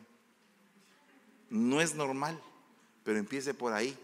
Si le da sueño, quédese con la Biblia en la nariz si quiere. Pero empiece con algo y va a ver que las cosas van a cambiar. Sí, es que lo que pasa es de que, mire hermano, dígame, si a usted le gusta el pan, ¿verdad? Como salió ahí un gatito, no sé cómo salió ahí con el, el café. No sé si me va a hacer daño el café porque le falta la champurrada, dice. ahí sale el gatito en el Facebook. ¿eh? No sé si me va a hacer daño el café porque le hace falta la champurrada. Bueno, si la champurrada es la tentación, si te dijo el doctor, te puedes morir. Aparta todas las champurradas de la casa. Tan sencillo como eso, ¿verdad? tienes, padeces de violencia en el tránsito, ¿verdad? Te vas peleando en todo el camino porque siempre vas tarde. Relájate, duérmete temprano, levántate temprano. Mire, yo hace algún tiempo no me podía levantar antes de las siete y cuarto. Ah, para mí era un problema levantarme antes de las siete y cuarto. Pero en eso el Señor me dijo, tienes que levantarte a orar a esa hora. Bueno, los primeros días fueron fatales, hermano. Sé que fue penitencia. Los primeros días estaba, Señor, que ya no aguanto, Padre. Pero entonces entendí que me tenía que acostar más temprano. Anoche estaba bien dormir temprano. Y a las 5 de la mañana puro. Ahora ya el cuerpo se acostumbró. A las 5 de la mañana me levanto. Ahí está, se acabó el problema. El, asunto es que la gente como que le gusta tener todas las puertas abiertas para que entre el tentador. Mire, ¿de qué, ¿de qué me sirve a mí decirle a usted, mire hermano, por favor, rocíe sangre de cordero espiritualmente en las puertas de su casa? No le estoy diciendo literalmente, espiritualmente, Padre, protege mi hogar, protege mi hogar, por favor, Señor. Y tienes todos los vehículos de tentación ahí adentro.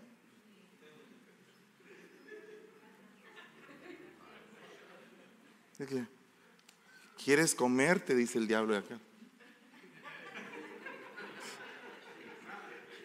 Champurrá. Está fregado eso. Ok, tentar. Cuidado con los que tientan. Otra cosa que hace el enemigo, arrancar la palabra implantada. Mire lo que hace el enemigo. Dice, y estos que están junto al camino donde se siembra la palabra, son aquellos que en cuanto la oyen, al instante viene Satanás y se lleva la palabra que se ha sembrado en ellos. Al instante. Al instante.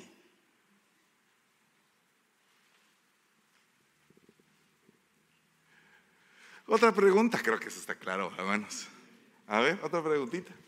¿Cuáles son las características o y los frutos de Jezabel.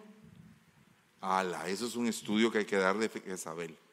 Pero mire, y lo hemos dado, lo puede buscar en el YouTube, pone Jezabel en Ministerio Sebenecer SF, ponga ahí en, el entecito Jezabel y ahí están todos los temas acerca de la estructura jezabélica. Usted los va a encontrar. No, eh, le puedo explicar todo porque es todo un tema. Y entonces nos vamos a desviar un poquito de lo que estamos hablando. Pero lo que sí podemos hacer es que podemos tener, de hecho ya tuvimos un lunes donde hablamos de Jezabel, ¿verdad? Sí, completo. Pero podemos volver a hablar. Así que apunten esa pregunta y en diciembre lo hacemos. Vamos a hacer un estudio completo de Jezabel para que quede todo bien, bien, bien explicado. Dice que Satanás se, se disfraza como ángel de luz. Entonces, otra actividad satánica es el disfraz. Ay, hermanito, cómo lo amo, cómo lo super recontra hiper amo. Ay, de veras me ama. Sí, mire, lo amo. Es que usted es, pero especial. Usted es super duper. Delicado. Porque esas personas que a veces lo aman a uno, de esa manera, resulta que son las personas candidatas para hacerlo pedazos a uno sentimentalmente hablando. ¿Verdad? ¿Qué dicen ustedes de eso? Rafita, no has hablado. ¿Te toca a ti? Amén. Estaba buscando el tema.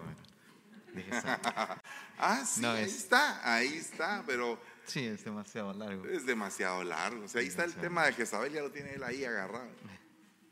Este, amén. Es importante cada uno de los puntos que se están dando, eh, especialmente porque nosotros necesitamos constantemente ser alimentados de eso. Algo importante eh, es el, el, río del Espíritu. Dice que tiene diferentes profundidades. Dice que llegaba a los pies, a las rodillas y este, luego a la cintura y luego solo se cruzaba a nado. Pero también está la parte que dice que eh, somos como árboles plantados junto a corrientes de agua. ¿va? Entonces llega el momento en el que somos llevados por los ríos del Señor, pero llega un momento en que tenemos que echar raíces, tener eh, permanencia.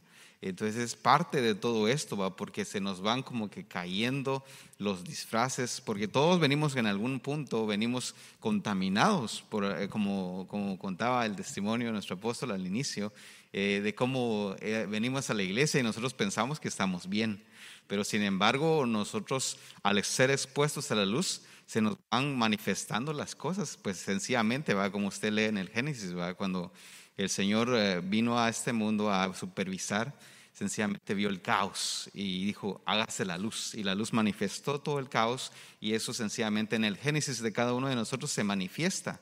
Y precisamente es necesaria la luz para que todo tipo de disfraz en nuestra vida, toda contaminación se vaya y que nosotros podamos eh, sencillamente parecernos a Él, precisamente que es el objetivo, que haya un crecimiento este, mencionaba el ejemplo de los árboles plantados. ¿va? Esa es aquella persona que tiene un lugar específico en la congregación, que permanece y constantemente recibe de ese fluir del Señor, pero no es algo in- inamovible, no es algo que, que se deja llevar como las olas del mar, que es el, sentido contrario de eso, ¿va? el sentido negativo sino que más bien nosotros permanezcamos en esta casa, en la, y para los hermanos que están viendo, si son de diferentes congregaciones, que realmente echemos raíz en el lugar en donde estemos y que eh, llegue el tiempo en el que demos fruto. ¿va? Y precisamente platicando un poco de los frutos, el Señor en su palabra dice que la persona da el fruto al 100, al 60 y al 30, no lo dice al revés, porque a mí yo lo aprendí por mucho tiempo que uno empieza a dar fruto al 30, luego al 60 y luego al 100, pero la palabra, según el orden que lo da, es que primeramente lo da al 100, luego al 60 y luego al 30. Pero ¿cuál es la razón? Porque estamos en nuestro primer amor. Entonces, cuando está usted en su primer amor, sencillamente las cosas que le molestan, eh, cuando ya ha estado mucho tiempo en la iglesia, no le molestaban al inicio. No veía usted los defectos y no, eh, como estamos haciendo esto de las manifestaciones satánicas, no somos tan propensos a ellos porque estamos cubiertos de amor. ¿Y qué dice la palabra? Dice que la- el amor cubre multitud de faltas. Entonces nosotros tenemos que buscar de, ese, de, esa, de esa fuente, de ese amor que es el Señor, para que todas las faltas, para que todos los pies de barro de los hermanos sean cubiertos y que veamos en cada uno de ellos, como dice su palabra, ¿va? que nos saludemos a cada uno con salmos. Imagínense cómo va a ser eso, ¿va? ¿cómo le voy a decir eso al hermano si, si me cae mal, diría alguien? ¿eh? Entonces, pero si yo estoy dando un fruto al 100%, que es lo que dice su palabra, entonces puedo eh, realmente tener acceso a de esa manera, amén. Y luego eh, lo que yo veo es que después dice la palabra que el que da fruto es necesario que sea podado para que dé más fruto. Entonces, en ese caso, vemos que hay como un círculo virtuoso de parte del Señor. Entonces, usted viene a la, a- encuentra al Señor, su primer amor, y usted está al 100%, pero luego mengua, y va al 60 y va al 30. ¿Y qué viene entonces? La poda, que es necesario para que nosotros volvamos al 100%. Amén. Lindo eso, gloria a Dios. Muy hermoso también. Gloria a Dios. Entonces, tomando en cuenta esta situación, tenemos que quitar todo tipo de disfraz de la iglesia. Porque el disfraz hace que haya actividad satánica. Oiga lo que dice acá. Segunda de Corintios 2.10. Pero a quien perdonéis algo, yo también lo perdono. Porque en verdad lo que yo he perdonado, si algo he perdonado, lo hice por vosotros en presencia de Cristo, para que Satanás no tome ventaja sobre ustedes. ¿Qué significa eso? Que Satanás toma ventaja. Esa es otra actividad satánica. O sea, Satanás como se adelanta a alguna situación. Se adelanta. Esto es algo bien delicado que pasa en las congregaciones. Mire, yo he visto muchos tipos de ataque a la iglesia. Interesante es que dice la palabra del Señor que las puertas mismas del infierno no van a poder prevalecer ante la iglesia. Pero significa que si las puertas del infierno van a pelear contra la iglesia, es porque las puertas del infierno van a estar cerca de la iglesia. Y entonces es como que un avión, la iglesia viene a ser como que un avión que va despegando, es un, como un jet, pero resulta que va con las puertas abiertas. Y llega un momento en que el cual la misma presión del aire empieza a succionar lo que está dentro. Entonces, en la medida de más altura, la gente empieza a ser succionada. Los que se dejan succionar. Los que van bien amarrados, los que van bien agarrados, su, eh, su cámara de oxígeno y todo, no les pasa nada. Pero los que van sin cinturón y van mal, esos van a ser succionados. Entonces el punto es que nosotros cada día vamos cada vez más como la luz de la aurora, vamos a una, a una altura cada vez más alta, cada vez más alta. Entonces el enemigo sabe. Le voy a poner un ejemplo de tomar ventaja. Jamás te suceda esto que estás diciendo. De ninguna manera vayas a la cruz. Nosotros te amamos. No mueras. ¿Para qué vas a morir? Quédate con nosotros. Y fue tan fuerte lo que, lo que Pedro le dijo a, a Jesús que se sintió, sintió que había un, un trasfondo satánico en todo esto y le dijo a Pedro, apártate de mí, Satanás. Yo imagino que Satanás lo soltó a Pedro, pero ya había metido algo en su mente para tomar ventaja de algo, para poder adelantarse y, eliminar el poder del sacrificio del Señor. O sea, debilitarlo sentimentalmente. ¿Cuántas personas hay debilitadas sentimentalmente en dentro de la congregación? porque han tenido ataques dentro de su hogar. Si los ataques más duros, mire, eh, no vienen de la calle. Créamelo, los ataques más duros no vienen de la calle. Los ataques más duros están adentro.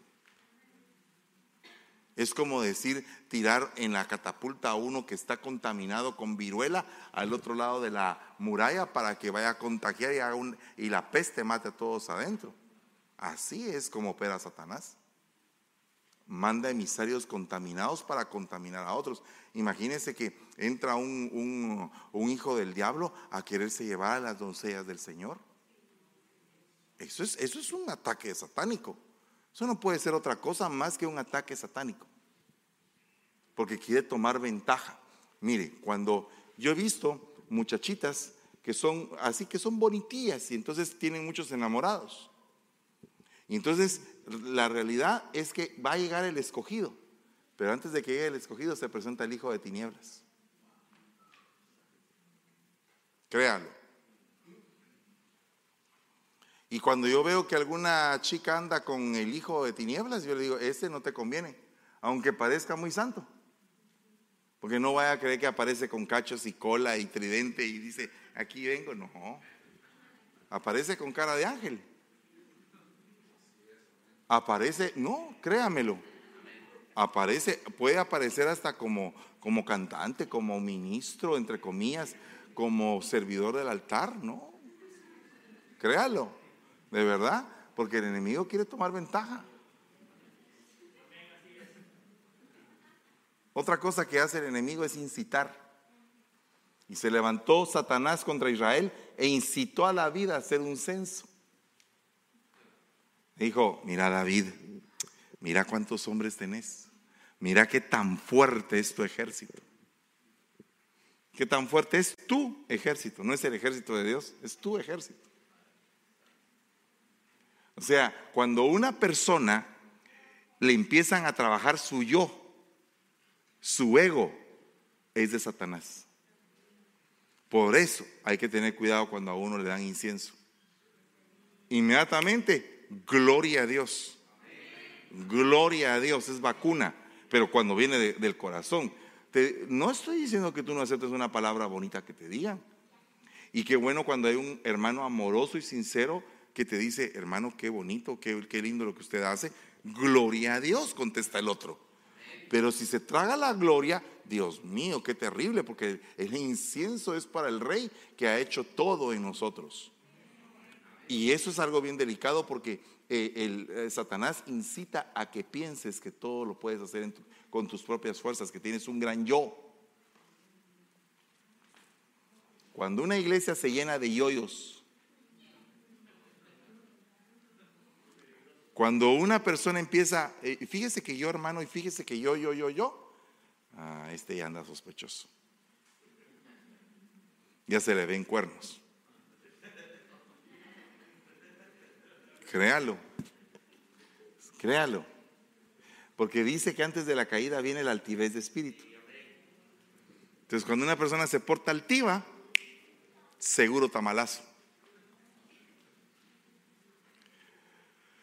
Pero volviéndose a él, le dijo a Pedro: Quítate de delante de mí, Satanás, porque me eres piedra de tropiezo. Piedra de tropiezo. Entonces, Satanás, ¿qué hace? Hace hacer tropezar a la gente. ¿Verdad? ¿Qué pasa cuando en una casa, en una iglesia, hay un grupo de jóvenes? Hay un grupo de jóvenes eh, que, tienen el, el deseo de vivir, de hacer su vida, de ser arquitectos de su destino y tienen ilusión. Porque qué lindo es ver a los jóvenes que tienen ilusión cuando se quieren casar, cuando quieren eh, estudiar, cuando quieren trabajar. E, esa ilusión hermosa del joven. ¿Y qué pasa si de repente los viejos incitan a los jóvenes, por ejemplo, a emborracharse?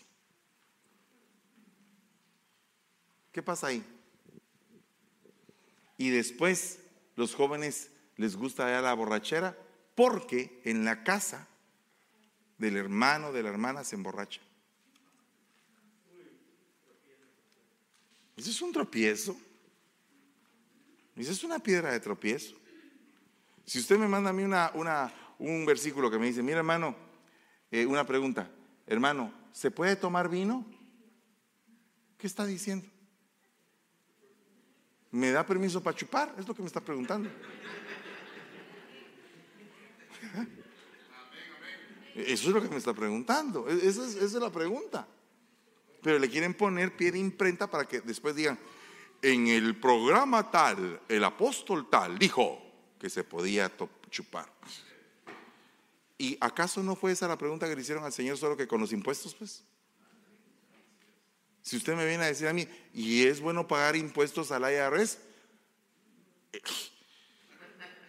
¿Y, yo, y yo qué culpa tengo, pues? Usted pague lo que tiene que pagar y no se haga, ¿verdad? No, no busque. Eh, son preguntas que van de más.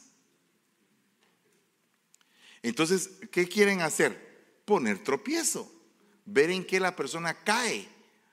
Y yo he visto que las redes sociales lo, usan para ver en qué momento caen. Mire, si, perdóneme que le mencione al que le voy a mencionar, pero a mí me gusta un poquito el box. Y acaban de hacer una entrevista a Canelo. Ganó la pelea, ¿verdad? Y entonces le preguntan acerca de la vida personal de su adversario. Y el adversario tuvo un gran problema. Se le murió su mamá y se le murió su hija.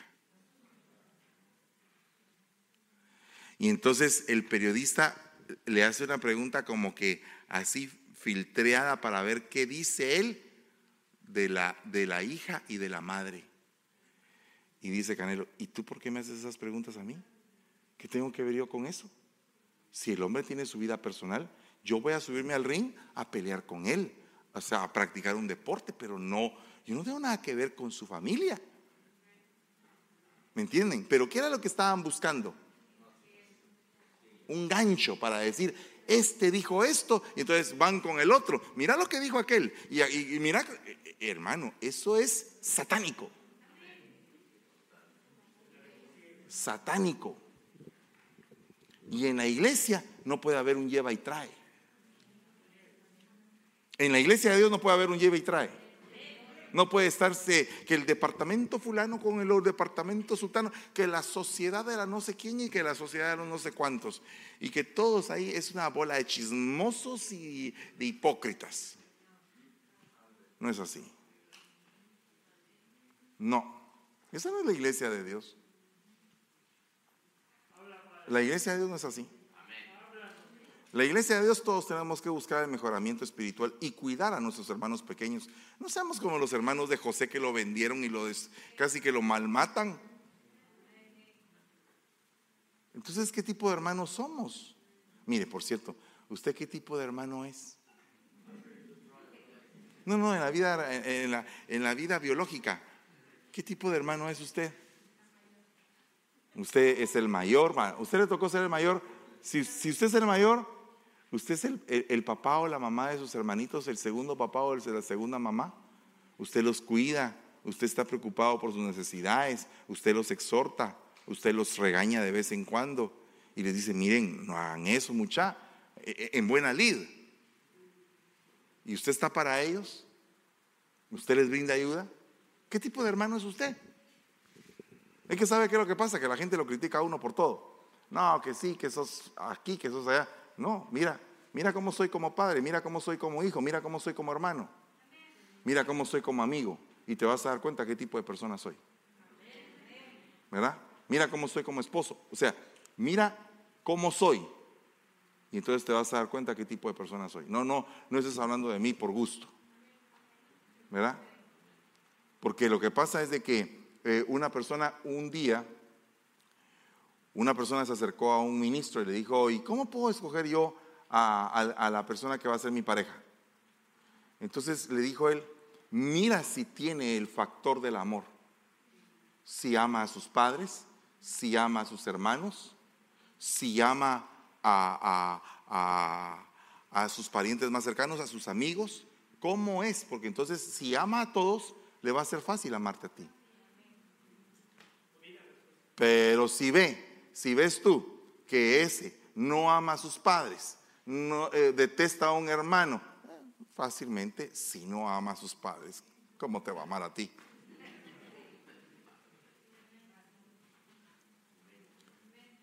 ¿Verdad? ¿Alguna otra preguntita? A ver, Te voy a dar dos preguntas juntas de diferentes personas. Ah, una dice, ¿cómo llevar un balance saludable, entre el hogar y la iglesia? Y la otra es una hermana que dice que se congrega en otro estado y la ponen a servir en la iglesia, pero ella tiene que ir después del servicio a dejar a sus dos niñas menores de seis años que son bien inquietas con otras personas para que se la cuiden para poder empezar a limpiar el templo o si no se quedan con el niño en el carro. ¿Qué puede hacer? Porque ella no puede servir con libertad. Sí, miren, el, equilibrio, el equilibrio es muy importante, porque nosotros tenemos que tener prioridades. Dios es nuestra prioridad. Lo segundo es nuestra familia, ¿verdad? Lo tercero es el trabajo y lo cuarto es la congregación. O sea, yo tengo que tener una intimidad plena con Dios y al decir plena con Dios es siempre. No es cuando estoy en la iglesia o cuando sirvo, es siempre. 24 horas. Todos los días. ¿Cómo puedo hacer que eso, que eso esté bien? Teniendo sana oración, estudio de la palabra y buscando siempre negarme a mí mismo de mis apetitos o deseos carnales y reprender para que yo en ese proceso de negación de mí mismo me vaya muriendo yo, pero que me vaya muriendo a causa de que Él, el Señor Jesucristo, va creciendo en mí. O sea, es necesario que Él crezca para que yo mengüe. ¿Verdad? Entonces, así. Segundo, no puede haber, eh, no puede haber una sana vida cristiana si tienes desequilibrada toda tu casa. La casa es algo bien tremendo. La casa es algo bien tremendo y uno tiene que entender qué, qué es lo que uno quiere de su casa. En diferentes épocas, porque no es la misma casa de un par de recién casados que la casa de unas personas que tienen 12 años de casados y la casa de una pareja que tiene 50 años de casados. Es la misma casa, tal vez en diferentes etapas, pero con diferente perspectiva y diferente balance. Entonces, hay momento de criar a los hijos y hay momento de servir en la iglesia. Y hay momento, dice la Biblia en el libro de Eclesiastés, para todo. El punto es saber cuál es mi momento para cada cosa. Entonces, yo no puedo dejar, por ejemplo, a mis hijos metidos en el carro por ir a limpiar el templo y que ellos se asfixien en el carro porque eh, había que limpiar el templo. No, es un desbalance, es un desequilibrio. No es ese el oficio que yo tengo que hacer en el, en el templo. Yo iría con el pastor y le diría, mire pastor, no puedo servir en esta área, me puede usted poner en otra área para servir y no puedo servir porque mis hijos están de esta manera así. Entonces busco un equilibrio. ¿Verdad? Por otra parte, también tengo que entender que mi servicio al Señor es importante. Entonces tengo que servirlo con amor y tengo que adecuar mi vida para que ese servicio se haga sin carga. Sin carga. Porque si se hace con carga, estoy desbalanceado. Entonces todos esos puntos son muy importantes en ese sentido. Y otra cosa, estar de acuerdo en la familia en lo que vas a hacer. Porque si estás de acuerdo en algo, el acuerdo te provee pues entendimiento para ambos. ¿Estás tú de acuerdo en hacer esto? Yo estoy de acuerdo en esto. Por ejemplo, en mi caso, cuando nosotros estábamos allá en Guatemala con mi esposa, pues Génesis se quedaba incluso a dormir en las sillas de la iglesia. Pero los dos estábamos de acuerdo de que eso era lo que los dos queríamos y los dos estábamos en ese sentir y ella creció así en la iglesia. Alabado sea Dios hasta el día de hoy. ¿Verdad? Amén. Gloria a Dios. Con los problemas relativos a cada hogar y con las circunstancias adversas que cada hogar enfrenta. Porque todos enfrentamos cosas difíciles en nuestra casa. Entonces, a, pesar de todo eso, seguíamos adelante. Y, y los resultados, pues hemos recibido una parte buena y otra parte no muy buena, producto de una buena siembra y de una no muy buena siembra. Porque yo no sé si usted siempre ha sembrado bien. Toda la vida sembró, puchica, tremendamente y usted tiene una vida pero pletórica de, solo victorias. Yo no conozco una persona así. Conozco personas que hemos sembrado bien y a la vez hay cosas que no las hemos sembrado bien y obtenemos nuestra cosecha de ambas cosas. ¿Verdad? Amén. Atar, otra de las actividades satánicas. Y esta, que es hija de Abraham, a la que Satanás había tenido atada. Atar. Imagínese usted que Satanás puede atar a alguien. ¿Y cómo lo puede atar? ¿Cómo creen ustedes que puede atar Satanás a alguien? ¿Quién quiere dar? ¿Quién quiere decir? Eh, amén. Eh, yo creo que eh, una de las cosas que Satanás puede atar a alguien es cuando ese alguien no se entera de las, de las reglas que, que, tiene uno para estar libre, llamémoslo así, porque para tener libertad hay, reglas. Por ejemplo, una persona que llega a una iglesia y nunca se entera que hay jerarquías, las jerarquías son como coberturas para cada uno de nosotros. Pero si yo no me entero, no busco información, las jerarquías eh, me cubren a mí y el enemigo no me va a poder atar. Pero si yo no, no me quiero someter a las autoridades, al, pastor, a los eh, pastores adjuntos, a los ancianos y así, sucesivamente el enemigo es más fácil que él pueda eh, atar a esa persona. ¿Cómo lo, podemos, eh, ¿Cómo lo podemos comprobar? Una persona que está atada es una persona que tiene totalmente sometida su voluntad a algo y que no puede liberarse fácilmente de ahí. Esa es una persona atada. Una persona que básicamente tú atado no te puedes mover, perdiste tu libertad. Entonces, hay personas que, por ejemplo, perdieron su libertad por un vicio. Mire, He visto diferentes tipos de, vicios. Los que consumen heroína, por ejemplo. Esos tienen una atadura impresionante. ¿Verdad? Que no, no se pueden desatar tan fácilmente de ese tipo de vicios. Satanás los empezó a meter en el vicio del alcohol, por ejemplo, después la marihuana, y, lamentablemente la gente de ese tiempo piensa, eh, hermano, la marihuana es más saludable que el alcohol así piensan algunos jóvenes. Entonces yo les digo, ambas cosas te ponen bien atalantado, mano. ¿Verdad? Porque lo que pasa es de que andan buscando una justificación y entonces dicen, esto es menos malo que lo otro. Por lo tanto, como es menos malo, puedo hacer esto. Clínicamente está comprobado que la marihuana es medicinal. Sí, pero para los que están enfermos, para los que tienen una verdadera receta médica, no para los que se recetaron vivir drogados. Son dos, dos cosas diferentes. Porque yo conozco un caso de una hermana que padecía de leucemia y, en el hospital le recetaron consumir pasteles de marihuana. Entonces ella medicinalmente, con una receta médica verídica, pues consumía ese tipo de pasteles y fue sanada, o sea, le quitó la enfermedad ese tipo de medicamentos. Pero aparte es como aquellos que son viciosos y, se sienten enfermos, fíjese usted. Entonces buscan una receta para consumir. Entonces, eso es otra cosa.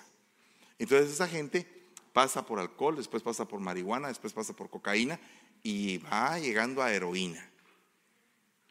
Y cuando llegan a heroína, la situación es verdaderamente compleja. Claro que para Dios no hay imposibles, pero ese tipo de personas Satanás las ató. De ahí dice que Satanás envía mensajeros. Esa es otra actividad satánica. Un mensajero de Satanás que me abofetee. Pero fíjese que ese mensajero de Satanás tenía propósito. Humillar a Pablo. O sea que Pablo padecía de hinchazón. Entonces muchas veces la gente se consigue un trato de parte del enemigo por causa de su hinchazón. Eso sería, todo eso sería un tema. Vea este, porque ya se nos fue el tiempo. Simón, Simón, Satanás os ha pedido para zarandearos como a trigo. Otra cosa que hace Satanás es zarandear.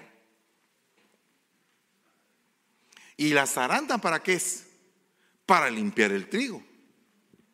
Entonces una zaranda de Satanás hasta cierto punto puede beneficiar al cristiano lo puede probar. Dice que Satanás llena corazones.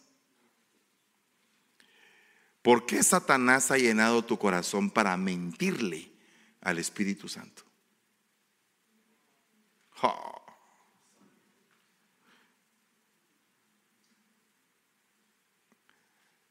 Satanás ha impedido que los vaya a ver. O sea que Satanás estorba misiones.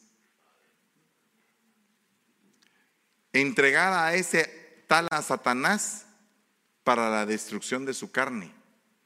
Satanás destruye cuerpos a través de enfermedades. Y dice, entonces Satanás entró en Judas llamado Iscariote que pertenecía al número de los doce. Entonces Satanás puede poseer cuerpos. Y ahí termina la actividad satánica. Hasta que llega a poseer el cuerpo. Entonces, fíjese que le voy a mostrar aquí un cuadro.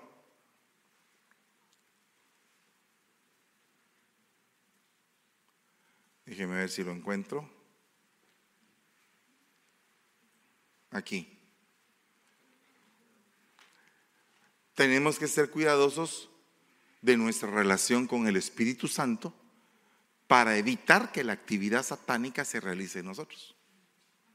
Dice, ellos fueron rebeldes e hicieron enojar a su Santo Espíritu. Entonces la gente rebelde, ¿qué pasa cuando una persona es rebelde?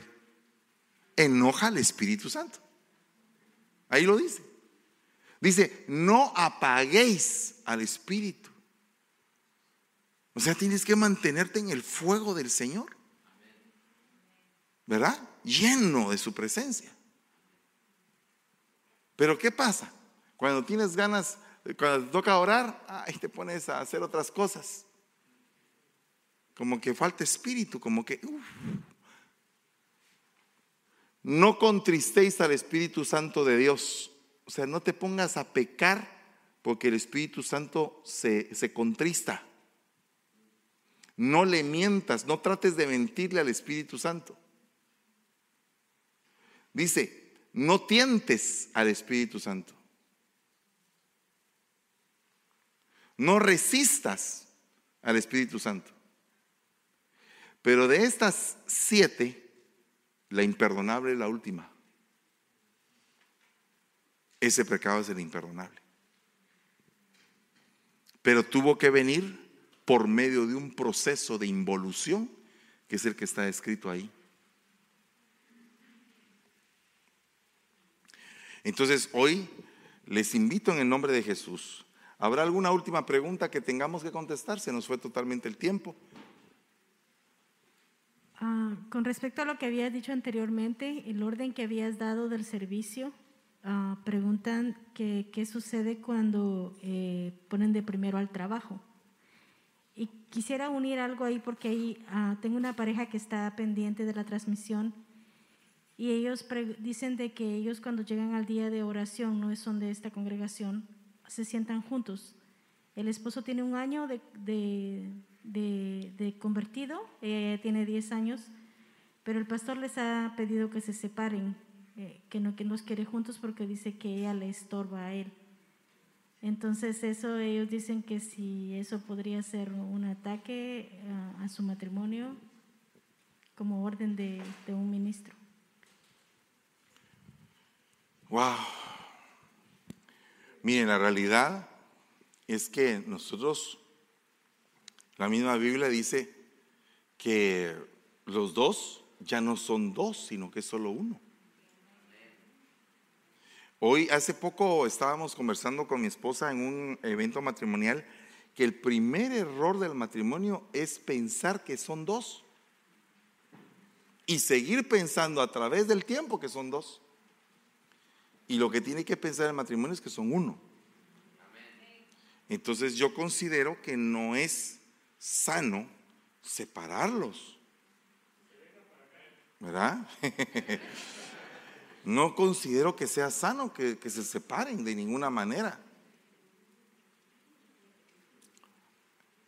Y otra cosa, que no siento tampoco que ellos tengan algún tipo de problema, sino que como que ellos que de mutuo acuerdo van al lugar y se sientan juntos. No le veo yo realmente problema a eso, verdaderamente. Ni encuentro el problema de que ella vaya a ser problema para él. Y el orar juntos es lo mejor, pues por supuesto. No, no le veo yo problema a eso. Realmente me parece muy extraño que el pastor haya dicho eso. ¿Verdad? Y la otra es... Eh, ya había escuchado yo el, el orden del servicio. El orden del servicio, el trabajo. Miren,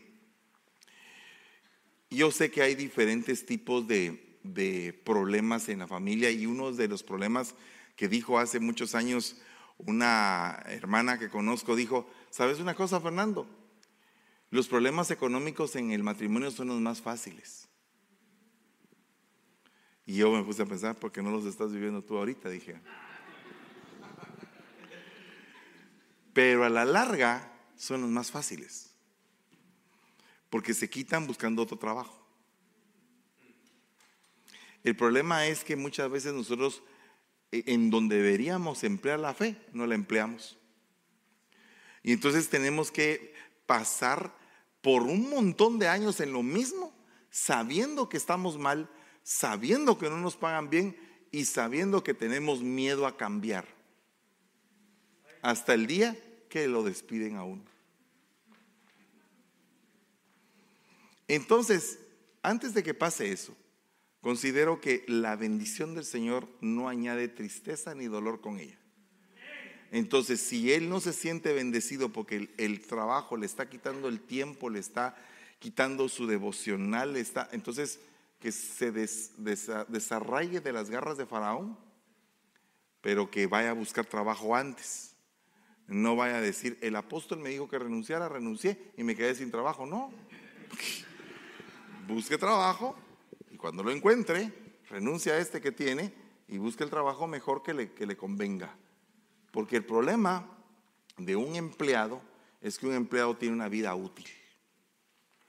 Y llega un momento en el, en el cual el empleado llegó a los 60, 65 años y tiene dos opciones. Una es haberse preparado para su retiro con una cuenta de banco o un retiro que le va a permitir tener una jubilación, otra es que haya trabajado para el gobierno y tenga derecho a jubilación, otra es que no se haya preparado y esté pensando de qué voy a trabajar porque nadie me contrata.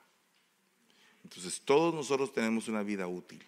La misma Biblia dice que llega un momento en el cual se le cae a uno el pelo, le truenan los huesos y, y se le caen a uno los dientes.